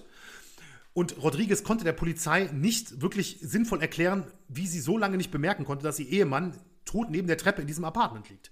Mhm. Dazu kam, ihre Handtasche lag neben Gatti mit Blutspuren auf dem Trageriemen. Und die äh, Theorie der Polizei zu diesem Zeitpunkt war, da man Alkohol bei Gatti im System fand, die Ermittler gingen ging die Ermittler davon aus, dass er von seiner Frau mit deren Handtaschenriemen erwürgt wurde, während er seinen Rausch ausschlief. Rodriguez Version der Geschichte war, dass Gatti sich mit dem Riemen ihrer Handtasche am Treppengeländer erhängt habe.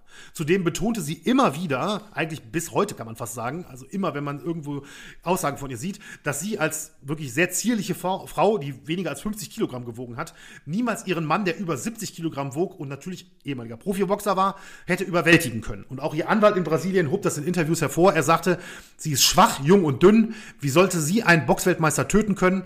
Als sie aufwachte, nahm sie an, dass er Selbstmord begangen hatte, aber sie hatte nichts damit zu tun. Er, zunächst gab es Vermutungen, dass es möglicherweise dann einen Komplizen gegeben haben könnte.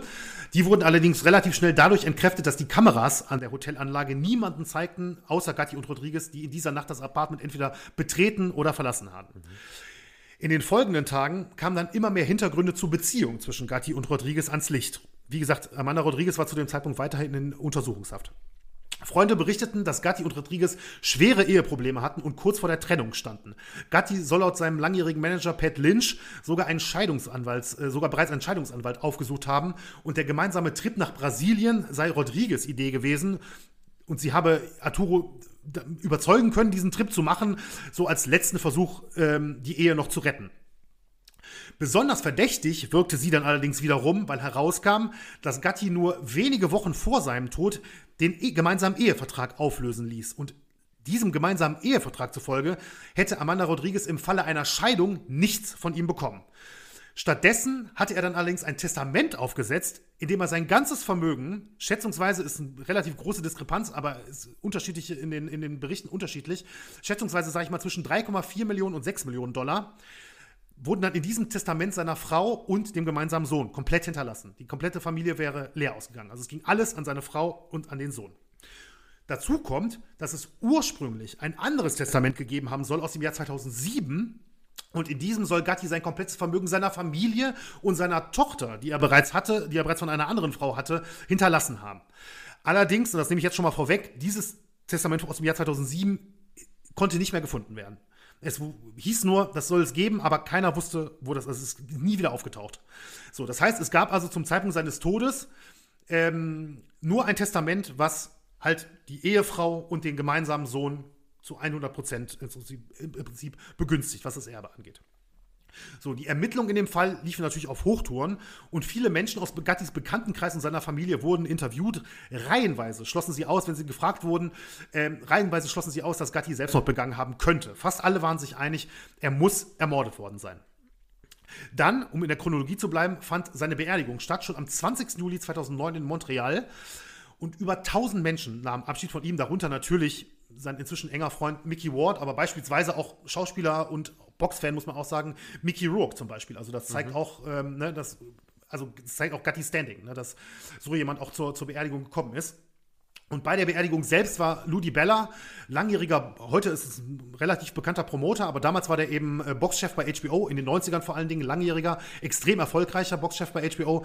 Der hielt eine Rede ähm, am, äh, in der Kirche zur Beerdigung von äh, Gatti und sagte darin, Zitat, Gott weiß, dass Arturo Gatti in seinem Leben niemals aufgegeben hat. Arturo Gatti hat auch in Brasilien nicht aufgegeben, um eben diese mhm. möglichen Selbstmordgerüchte möglichst im Keim zu ersticken, äh, ersticken. Doch Ende Juli kamen dann die brasilianischen Behörden zu einem anderen Schluss. Denn nach den Ergebnissen der Autopsie, die inzwischen eingetroffen waren, entschieden sie, dass die Todesursache Selbstmord gewesen sei. Gatti soll sich, so die Theorie, Gatti soll sich mit dem Trageriemen der Handtasche seiner Frau am Treppengeländer des Hauses erhängt haben. So, die Begründung dazu, die Autopsie habe halt ergeben, dass Gatti nicht einfach erwürgt wurde, sondern längere Zeit gehangen haben muss. Wie lang ist jetzt, kann ich nicht genau sagen, findet man nichts Konkretes zu, aber wohl mehrere Stunden soll er gehangen haben. Das ist wohl bei der Autopsie rausgekommen.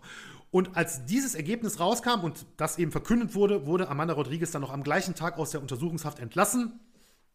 Und gleichzeitig auch tauchte eine mögliche Erklärung für die, wer gut zugehört hat, weiß, ich habe ja eben noch gesagt, es gab auch noch Verletzungen an Gattis Kopf. Na, es tauchte gleichzeitig noch eine mögliche Erklärung dafür auf, denn am Abend vor seinem Tod war er mit seiner Frau ausgegangen zum Essen gehen und dabei soll es einen so schlimm, äh, schlimmen Streit gegeben haben, ähm, dass Gatti sehr, sehr betrunken gewesen war seine Frau so geschubst hatte, dass sie sich dabei verletzte. Und mehrere Zeugen haben ausgesagt, dass dann vier Männer das mitbekamen, die dann dazwischen gegangen seien. Und es kam dann zu einem Handgemenge und Gatti soll dann einen der Männer mit einem Schlag ausgenockt haben und danach aber von einem anderen mit einem Fahrrad gegen den Kopf geschlagen worden sein, wodurch dann vermutet wird, dass dann eben auch die blutige Verletzung am Kopf zustande kam. Wie gesagt, mehrere Zeugen hatten das bestätigt. Und ähm, diese Umstände könnten dann eben diese Kopfverletzung erklären, die nach dem Tod entdeckt wurde.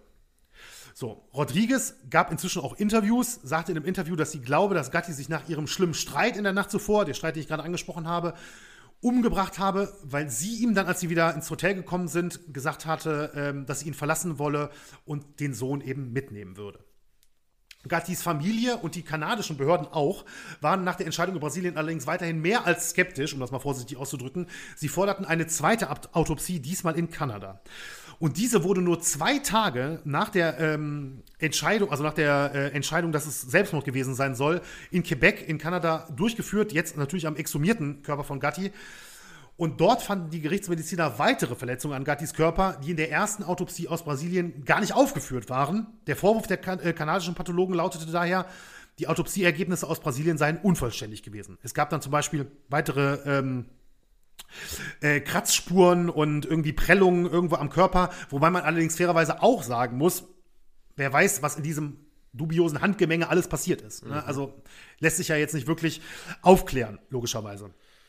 So, und nach den ersten Ergebnissen aus Kanada sagte da der ähm, Chefgerichtsmediziner, man könne weder Mord noch Selbstmord ausschließen.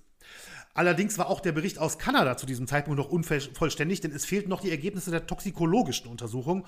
Und bis diese Ergebnisse kamen, ich meine, ich bin wirklich kein Experte auf dem Gebiet, aber es dauerte mehr als zwei Jahre, bis die toxikologischen Ergebnisse ähm, vorlagen. Laut kanadischen Medien, ich habe mich da ein bisschen durchgelesen, wurde das mit einem Personalmangel begründet. Keine Ahnung, vielleicht lag es auch daran, dass der Fall eigentlich in Brasilien ähm, natürlich ne, ermittelt wurde dass das dann irgendwie immer weiter nach hinten geschoben wurde, aber nichtsdestotrotz finde ich zwei Jahre schon wirklich massiv lang. Ja. So, in der Zwischenzeit hatten dann aber Gattis Familie und sein Manager Pat Lynch private Ermittler und Experten angeheuert, die den Fall nochmal komplett unabhängig aufrollen und untersuchen sollten. Und das waren auch tatsächlich relativ bekannte Leute in den USA, so ein ehemaliger FBI-Agent war unter anderem dabei, Experten, die aus verschiedenen TV-Sendungen bekannt waren als Experte für irgendwie Blutspritzer und ähm, jetzt fällt mir Human Body Movement, mir fällt kein deutscher Begriff wirklich dafür ein, aber quasi die, wie die Leiche fällt quasi. Weißt du, was ich meine? Ah, ich hoffe, das ah, ist ja. verständlich. Ne? Ja. Ähm, also so verschiedene Experten für verschiedene Punkte. Und die nutzten halt Fotos vom Tatort. Die befragten, äh, befragten verschiedene Personen, lasen Verhörprotokolle und Autopsieberichte etc. Und im August 2011, jetzt machen wir einen kleinen Zeitsprung, veröffentlichten diese Experten einen 300, Sa- 300 Seiten langen Report und schlossen darin Selbstmord kategorisch aus.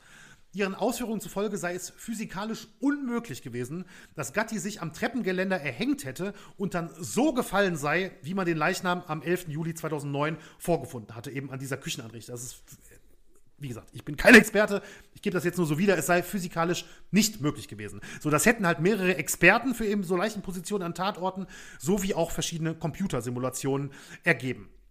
Gleichzeitig soll den Ermittlern, also den, den Privatermittlern, so nenne ich es jetzt mal, zufolge der Trageriemen der Handtasche nicht stark genug gewesen sein, um Gatti überhaupt längere Zeit daran hängen zu lassen. Die ähm, Experten hatten behauptet, schon nach wenigen Sekunden hätte der Trageriemen eigentlich reißen müssen bei dem Gewicht von Gatti in der Luft. Und zur Erinnerung, die Autopsie in Brasilien kam zu dem Ergebnis, dass Gatti mehrere Stunden an dem Geländer gehangen haben muss. Ne? So, daraufhin, also nach diesem Bericht, rollten dann die Behörden in Brasilien den Fall nochmal neu auf. Allerdings gibt es dazu nicht wirklich, nicht wirklich Details, was dann genau passiert ist. Gleichzeitig kam aber in den, Kana in den Zeitungen in Kanada zu dem Zeitpunkt Berichte an die Öffentlichkeit, denen zufolge Gatti bereits mehrere Jahre vor seinem Tod versucht haben soll, sich umzubringen. Es gab demzufolge ein Gerichtsdokument aus dem Jahr 2006, in dem äh, Gattis damalige Freundin angab, dass er 2005 versucht haben soll, sich mit einem Cocktail aus Alkohol, Kokain und Medikamenten zu töten. Und das wird dadurch bestätigt, dass es einen Krankenhausbericht aus dem Jahr 2005 gibt, äh, in dem es heißt, dass Arturo Gatti nicht ansprechbar in ein Krankenhaus gekommen sei und ein Mix aus, ein lebensgefährlicher Mix aus Alkohol und Kokain in seinem System gefunden wurde. So, im November 2011 wurde nun endlich der vollständige zweite Autopsiebericht aus Kanada veröffentlicht. Wirklich Aufschluss brachte das Ergebnis aber eigentlich auch nicht. Die Gerichtsmediziner aus Kanada gaben zwar an, dass neben Alkohol auch ein Mittel zur Muskelrelaxanz, also zur Muskelentspannung, in Gattis Körper gefunden wurde, aber man könne weiterhin weder Mord noch Selbstmord ausschließen, weil das wohl ein Mittel ist, was in verschiedenen ähm, Drogen, Medikamenten, was auch immer drin sein könnte. Muss nicht, es muss nicht heißen, dass ihm das verabreicht wurde. Halt, ne? Es war allerdings auf keinen Fall irgendwie die Todesursache, das nicht, aber man könnte jetzt natürlich sagen, okay, das sp- spricht vielleicht aus der Sicht wieder möglicherweise für einen möglichen Mord, weil man ihn damit quasi ja verteidigungsunfähiger gemacht hat. Aber wie gesagt, ist alles Spekulation. Allerdings widersprach dieser ähm, fertige, jetzt fertige Autopsiebericht aus Kanada in einem wichtigen Punkt den Ergebnissen der privaten Ermittler, denn auch die Kanadier waren sicher, dass Gattis Körper längere Zeit gehangen haben muss. Was ja eigentlich die Ermittler sagten, das kann mit dem Trageriemen der Handtasche nicht passiert sein. Es ist also wirklich, du merkst es schon, oder ihr merkt es sicherlich auch, ein riesen, riesen Hin und Her und nichts ist wirklich klar. So. Und man, es, es kann, es gibt aber keine Hinweise, dass er an irgendwas anderem gehangen haben könnte und irgendwie. Nein. Also alle, alle sagen im Prinzip, also es ist immer nur diese Handtasche, weil halt auch Blut an der Handtasche war. Es ist immer wieder diese Handtasche, die, äh, es ist der einzige, es ist eins im Prinzip, also Tatwaffe ist ja das falsche, der falsche Begriff in dem Fall, ne? Also, zumindest wenn es kein Mord war. Aber die Handtasche ist das einzige, äh, der einzige Gegenstand, der irgendwie eine Rolle spielt, was, wenn es um das Erhängen, Erwürgen oder wie auch immer geht. Der, der Trageriemen dieser Handtasche. Ja. So, und das eben, also dass er längere Zeit hing, das wiederum stimmt ja mit den Ergebnissen aus Brasilien überein. Ne? So, quasi parallel dazu lief zudem ein Prozess um Gattis Erbe vor einem Gericht in Montreal. Also es ist wirklich unglaublich viel passiert zwischen 2009 und dann vor allen Dingen 2011 wieder. Denn Gattis Familie klagte eben gegen das Testament, äh, gegen das Testament, das er eben kurz vor seinem Tod erst geschrieben hatte und wollte die Anerkennung des Testaments aus dem Jahr 2007 erwirken. Doch das Problem ist eben, bis zum Schluss konnte keine unterschriebene Fassung des Testaments von 2007 vorgelegt werden. Es hieß die ganze Zeit, dass Gatti das einzige Exemplar besessen habe, aber egal wo gesucht wurde, Saves oder was auch immer, es wurde nicht aufgefunden. Was mit diesem Testament passierte, ist unklar. Der Richter entschied daher zugunsten von Amanda Rodriguez, auch weil es keine Hinweise darauf gab, dass Gatti manipuliert oder gezwungen worden sei, das Testament aus dem Jahr 2009 aufzusetzen. Sie wurde damit quasi mit dem Sohn gemeinsam zur Alleinerbin. Danach endete auch die erneute Ermittlung in Brasilien, völlig ohne neue Erkenntnisse. Der Fall wurde als Selbstmord zu den Akten gelegt und für viele bleibt äh, der Fall bis heute absolut ein Rätsel. Und damit sind wir im Prinzip, was die Kriminalgeschichte jetzt hier Also angeht, sie hat das äh, Geld jetzt ausgezahlt bekommen, die ehemalige Ehefrau. Also sie hat es zugesprochen bekommen. Jetzt konkret zur Auszahlung kann ich jetzt nicht sagen, aber sie ist ja nee, nee, vor Gericht, sie, hat sie, das, sie hat mhm. vor Gericht das Erbe zugesprochen bekommen, ja. So, also wie gesagt, ob Gatti jetzt wirklich Selbstmord begangen hat oder ermordet wurde, das ich vermute ganz stark, ich, und das ist, glaube ich, geht allen so, das wird wahrscheinlich zu, niemals zu 100% aufgeklärt werden. Es ist ein absolut mysteriöser ähm, Todesfall. Ich Rodriguez dachte, das hält wir jetzt in unserer Diskussion auf. Nein. Können wir versuchen. Rodriguez hält an ihrer Geschichte fest. Die meisten Freunde und Familienmitglieder Gattis glauben bis heute an Mord, also schließen bis heute äh, Selbstmord aus. Und damit ich, es, es, passt natürlich chronologisch auch, aber es hilft mir auch dabei, dass ich jetzt nicht mit einer etwas positiveren Note enden kann. Einen ganz besonderen Moment gab es dann 2013 noch postmortem für Gatti, denn er wurde 2013 in die International Boxing Hall of Fame aufgenommen. Und das war wirklich zu seinen Lebzeiten einer seiner aller, allergrößten Wünsche. Und ganz besonders bei der ähm, Aufnahmezeremonie seine siebenjährige Tochter Sophia, eben aus ne, seine erste Tochter von einer anderen Frau, ähm, sorgte wirklich für rührende Szenen, als sie sich im Namen ihres Vaters für die Aufnahme in die Hall of Fame bedankte. Und auch Mickey Ward hielt eben eine Rede für seinen eben mittlerweile verstorbenen Freund. Und Zitat, da zitiere ich Mickey Ward jetzt nochmal. Wir sind sehr gute Freunde geworden. Obwohl er mich besiegt hat und wir uns so übel geschlagen haben, vermisse ich ihn jeden Tag sehr. Ich weiß, dass er hier ist. Ich freue mich heute einfach für seine Familie und ihr könnt nicht glauben, wie stolz ich auf ihn bin. Wenn ich, wenn ich seine Familie, seine Freunde und seine Tochter hier sehe, kann ich sagen, es hat sich gelohnt. Und ich finde, das ist nochmal ein total schönes Zitat, was auch nochmal aus sportlicher Sicht eben diese, diese Rivalität, die zu so einer tollen Freundschaft geworden ist, unterstreicht. Und damit möchte ich jetzt heute auch eigentlich abschließen, um eben wenigstens mit einer halbwegs positiven Note zu enden, in die Diskussion überzuleiten, wo ich eigentlich gleich noch eine Frage habe, die jetzt nicht mit dem Kriminalfall zu tun hat an dich. Mhm. Diskussionsfrage, aber ich habe mir auch notiert, wenn du möchtest, ne, können, wir können gerne ein bisschen darüber sprechen, aber es ist natürlich alles sehr spekulativ. Aber bitte, deine Eindrücke äh, und ihre Hoffnung, dass ich den Kriminalfall jetzt auch noch halbwegs verständlich, wie gesagt, es waren sehr viele Details. Ja, äh, das war schon alles mehr als halbwegs. Also ist, äh, das war schon alles sehr, sehr verständlich. Ähm, und wie du versprochen hast zu, zu Beginn der Folge, äh, sehr, sehr True Crime-mäßig. Also das ist, äh, das hast du genau richtig, glaube ich, angekündigt. Also alle, die bei uns, äh, es gibt ja einige Hörerinnen und Hörer, die bei uns äh, über nicht über die Sportschiene zu uns mhm. finden, sondern eher über die, über die True Crime-Schiene. Ich glaube, die sind äh, ganz besonders auf ihre Kosten gekommen jetzt gerade. Ähm, ich habe dir auch mit äh, sehr, sehr, sehr, sehr großer Aufmerksamkeit gelauscht, ähm, weil ja, ich äh, natürlich auch über die Umstände nichts wusste und demnach auch in einer sehr ähnlichen Situation wie unsere Hörerinnen und Hörer war. Und ja, ne, das ist, glaube ich, so, das ist ja fast impulsiv, dass man irgendwie jetzt äh, darüber äh, ja, diskutieren möchte, sich darüber auslassen möchte und Versteh denkt, boah, das kann ja nicht sein. Äh, ich das finde ist ja auch die Faszination True Crime irgendwie, ne? Ja, ja genau. Ja. Das, das ist auch so, ne? Ich finde, du hast es aber wirklich, ähm, also das jetzt mal wirklich auch mal so gesagt, schon sehr äh, von allen möglichen Seiten beleuchtet und das glaube ich war Hab auch sehr, sehr wichtig, ja. damit man nicht ähm, so automatisch in eine Richtung gedrängt wird. Wobei, ohne dass wir jetzt irgendwelche, wir machen ja hier, ne, das ist ja, wir sind ja auch, äh, also juristisch ist das Ding jetzt halt eben so, wie es ist, ne? Und mhm. äh, da sind wir jetzt nicht diejenigen, die das anfechten äh, können und äh, auf, auf Basis und des Wissens oder Nichtwissens, das wir haben, natürlich auch überhaupt nicht wollen.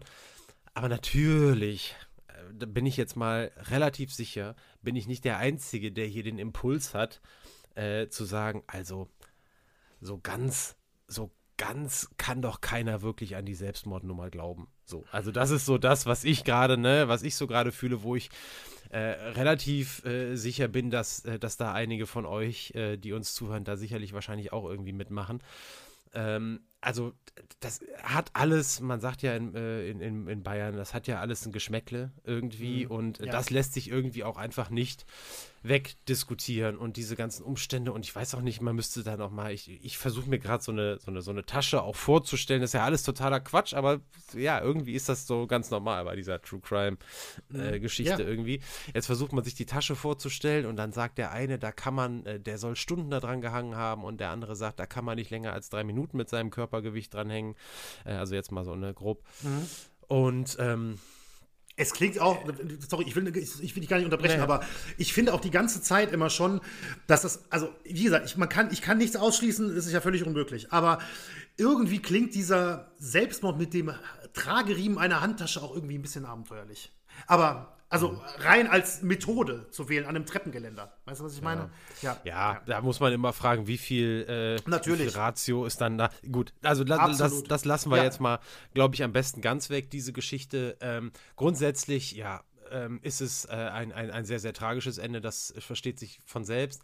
Wir können es nicht aufklären, aber was dann wie es dazu gekommen ist, äh, so ein bisschen so eine Tendenz hat vielleicht jeder irgendwo in der Magengrube. Sagen wir es einfach mal meistens, so. Die hat man meistens. Und ja. äh, mehr, mehr kann man dazu nicht sagen. Was man aber sagen kann, ist, dass das ähm, nicht nur ein fantastisches Thema war, sondern dass auch einer der Fälle war, auch wenn, wenn du ja auch geschildert hast, dass der jetzt auch kein, kein Kind von Traurigkeit, hast ein paar Mal gesagt, äh, dass du über jemanden gesprochen hast, der einem mir irgendwie sehr sympathisch geworden ist über mhm. die äh, Strecke, der jetzt äh, ein, ein, Dreiviertel oder anderthalb Stunden, wie lange wir auch gerade sind, wir hatten eine kurze Pause dabei.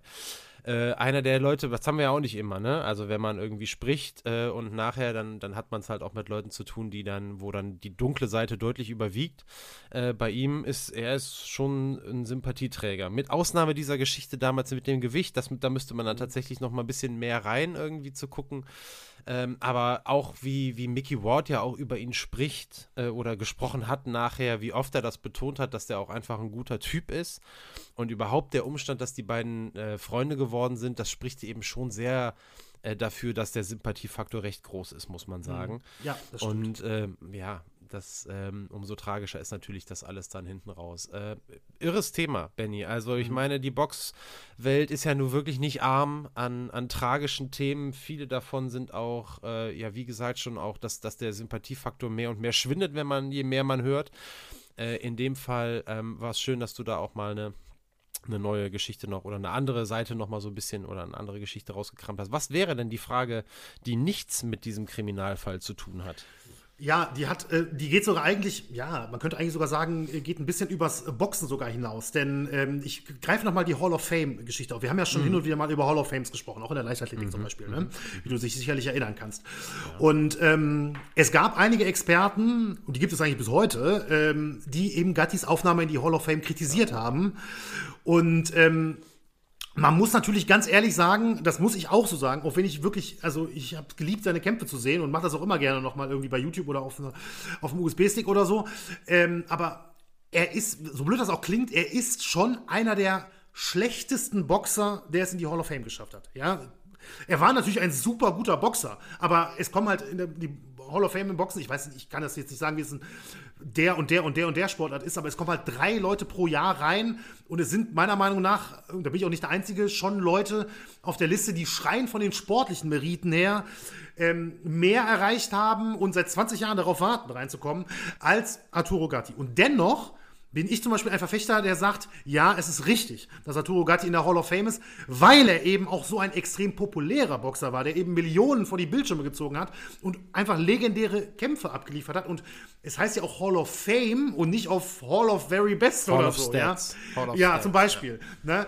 Ähm, und da wollte ich dich einmal fragen, wie du das denn überhaupt grundsätzlich siehst und oh, ob dir, weil Frage. das mhm. habe ich auch überlegt, ob ich mir in anderen Sportarten jemand einfällt, der auch nicht wirklich über die sportlichen Meriten, in erster Linie zumindest, in der Hall of Fame kommt. Und ich muss ganz ehrlich sagen, mir ist niemand eingefallen. Mhm. Ähm, aber ich will jetzt nicht ausschließen, dass es da jemanden geben kann. Aber es ist natürlich schwierig in Sportarten, wo es mit Zeiten und so weiter sowieso sehr sportlich natürlich ist. Ne? Aber ja, ich gebe das mal an dich weiter, die Frage.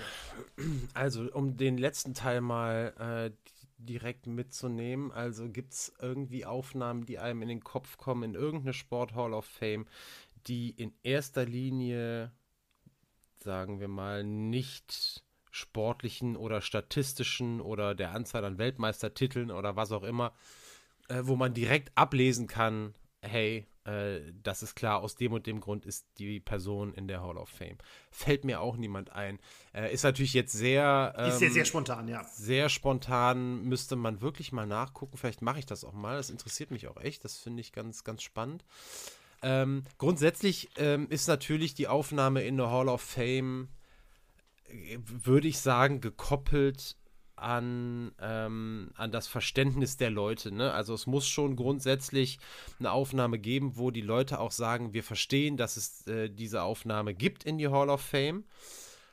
Ähm, weil sonst verliert sie ja, hat sie gar keine Relevanz. Ja, verliert auch einen Stellenwert, ja. Ja, ja genau. Dann, wenn, die Leute nicht nachvollziehen können oder verstehen können, warum ja. jemand in der Hall of Fame aufgenommen wird, dann ist diese Hall of Fame völlig bedeutungslos. Also, ne, das ist ja ein rein symbolischer Akt letzten Endes. Ne? Genau, da verdient genau. ja keiner Geld mit. Ja. Und ähm, wenn äh, diese Relevanz nachher durch die Akzeptanz der Leute nicht gegeben ist, dann braucht es keine Hall of Fame. Dementsprechend ist es fast logisch, dass die allermeisten Aufnahmen in die Hall of Fame auf sportlichen Leistungen basieren, weil das einfach sofort ablesbar ist. Mhm. Nichtsdestotrotz wirst du immer also nicht, immer stimmt nicht. Also niemand würde bestreiten, dass Muhammad Ali in die Box Hall of Fame gehört. Niemand würde das bestreiten. Wobei auch da sicherlich zusätzlich zu den boxerischen Leistungen noch eine ganz andere Komponente mit dazukommt. Ist, ist richtig, ist richtig. So, und ich würde jetzt, oder, oder nehmen wir es andersrum, niemand würde bestreiten, dass Tom Brady in die Hall of Fame der NFL aufgenommen wird. Niemand. Mhm. Also wenn, die Hall of Fame müsste sonst für ihn erfunden werden. Alleine mhm. aufgrund der Statistik und mhm. alleine aufgrund der Erfolge. So. Ja. ja. So, das würde niemand bestreiten. Aber du hast ganz oft natürlich Fälle, äh, wo sich die Leute überhaupt nicht einig sind. Und sich dann fragen, ist das eine Hall of Fame Career? Ja oder nein? Reicht das? Und dann werden Dinge ja gegeneinander aufgewogen. Es reicht ja zum Beispiel, bleiben wir jetzt mal ganz kurz beim Football, weil wir Tom Brady haben, es reicht jetzt nicht irgendwie drei Ringe zu haben. Äh, natürlich spielt auch der Stellenwert, den man hatte, als mhm. man diese Ringe gewonnen hat, eine Rolle.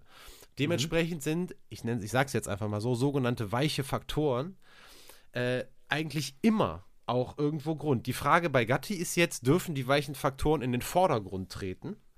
Ja. Im Vergleich zu den rein sportlichen Bemessungen, wobei er ja mit zweimal Weltmeister immer noch nicht völlig blank da steht. Wahrscheinlich nein, nein, würde man klar. sogar sagen, ohne die zwei Weltmeistertitel wäre er nicht in die, in die Hall of Fame gekommen. Aber eigentlich Vermutlich, reichen zwei ja. Weltmeistertitel alleine auch nicht aus, um die genau. in die Hall of Fame zu kommen. Ja. Es gibt ja Preisverleihungen, da gibt es auch sowas wie einen Publikumspreis. Ne? Mhm. Mhm. Und vielleicht ist es äh, der Publikumspreis der Aufnahme in die Hall of Fame, der Arturo Gatti gebührt wie keinem anderen. Äh, vielleicht kann man so sagen. Für mich persönlich, und da glaube ich, gehen wir, äh, sind wir äh, der gleichen Meinung, macht es diese Aufnahme überhaupt nicht weniger wert. Wenn es auch diese weichen Faktoren sein mögen, die da im Vordergrund stehen. Äh, für mich äh, absolut nachvollziehbar, nicht weil ich es jetzt selber bewertet habe, aber weil ich dir zugehört habe und mitbekommen habe, dass jemand, der in einer Gewichtsklasse geboxt hat, die keine große Rolle eigentlich spielt, wenn es um die ganz, ganz großen Einschaltquoten geht, mhm. wenn es um, äh, um den, den Straßenfeger-Faktor geht und so weiter und so fort. In einer solchen Gewichtsklasse hat Gatti, äh, nach dem, was wir jetzt von dir gehört haben, dafür gesorgt, ähm, äh, war er eine absolute Ausnahme. Und da muss ja. man einfach sagen, äh, das ist doch, das ist es doch wert. Also warum denn nicht? Warum soll denn ja. so jemand nicht in die Hall of Fame kommen? Ne? Und äh, dass es da Diskussionen drum gibt, ist auch so ein bisschen, das macht, das gibt einer Hall of Fame dann auch wiederum Relevanz, muss man ja auch sagen. Das ist doch so ein bisschen schmaler Grad. Wenn keiner irgendwie drüber mhm. streitet, ist es auch nicht mehr so interessant. Und all diese ganzen Sachen sprechen eigentlich, je, je, länger ich jetzt so darüber nachdenke, dafür, ihn, ihn, aufzunehmen. Also sogar aus strategischer Hinsicht könnte man sagen, war es schlau, ihn aufzunehmen. So, mhm. Also, ne? Und von daher, ja, ich bin äh, voll dafür. Ich finde die Frage irre spannend. Und ähm, es wird ja auch spannend. Es gibt ja auch in der Leichtathletik, äh, gab es ja auch mal Fälle, da haben dann Leute irgendwie gesagt, sie wollen, äh, sie wollen sowas nicht. Ne? Sie würden das ablehnen. Gibt es in der Geschichte auch, mir fallen jetzt leider keine konkreten Beispiele ein. Ich weiß aber, Entschuldigung, dass es das gibt, dass auch Leute das schon mal abgelehnt haben äh, mhm. in der Hall of Fame aufgenommen zu werden. Ähnlich wie, was weiß ich, Heinrich Böll mal den Literaturnobelpreis nicht angenommen hat oder so. Also als mhm. symbolischer Akt. Oder damals, vielleicht du erinnerst dich noch, Reich, Reich Ranitzky auf der Bühne. ja. Leute, ich weiß nicht, welcher, welcher Preis es war. Deutsche ich nehme diesen Preis nicht an. Das ist eine Schande, dass ich mich hier zehn Stunden langweilen muss, so sinngemäß. ähm, also diese, ja. diese Sachen sind, sind schon teilweise sehr, sehr spannend, wenn man da mal ein bisschen genauer drauf guckt.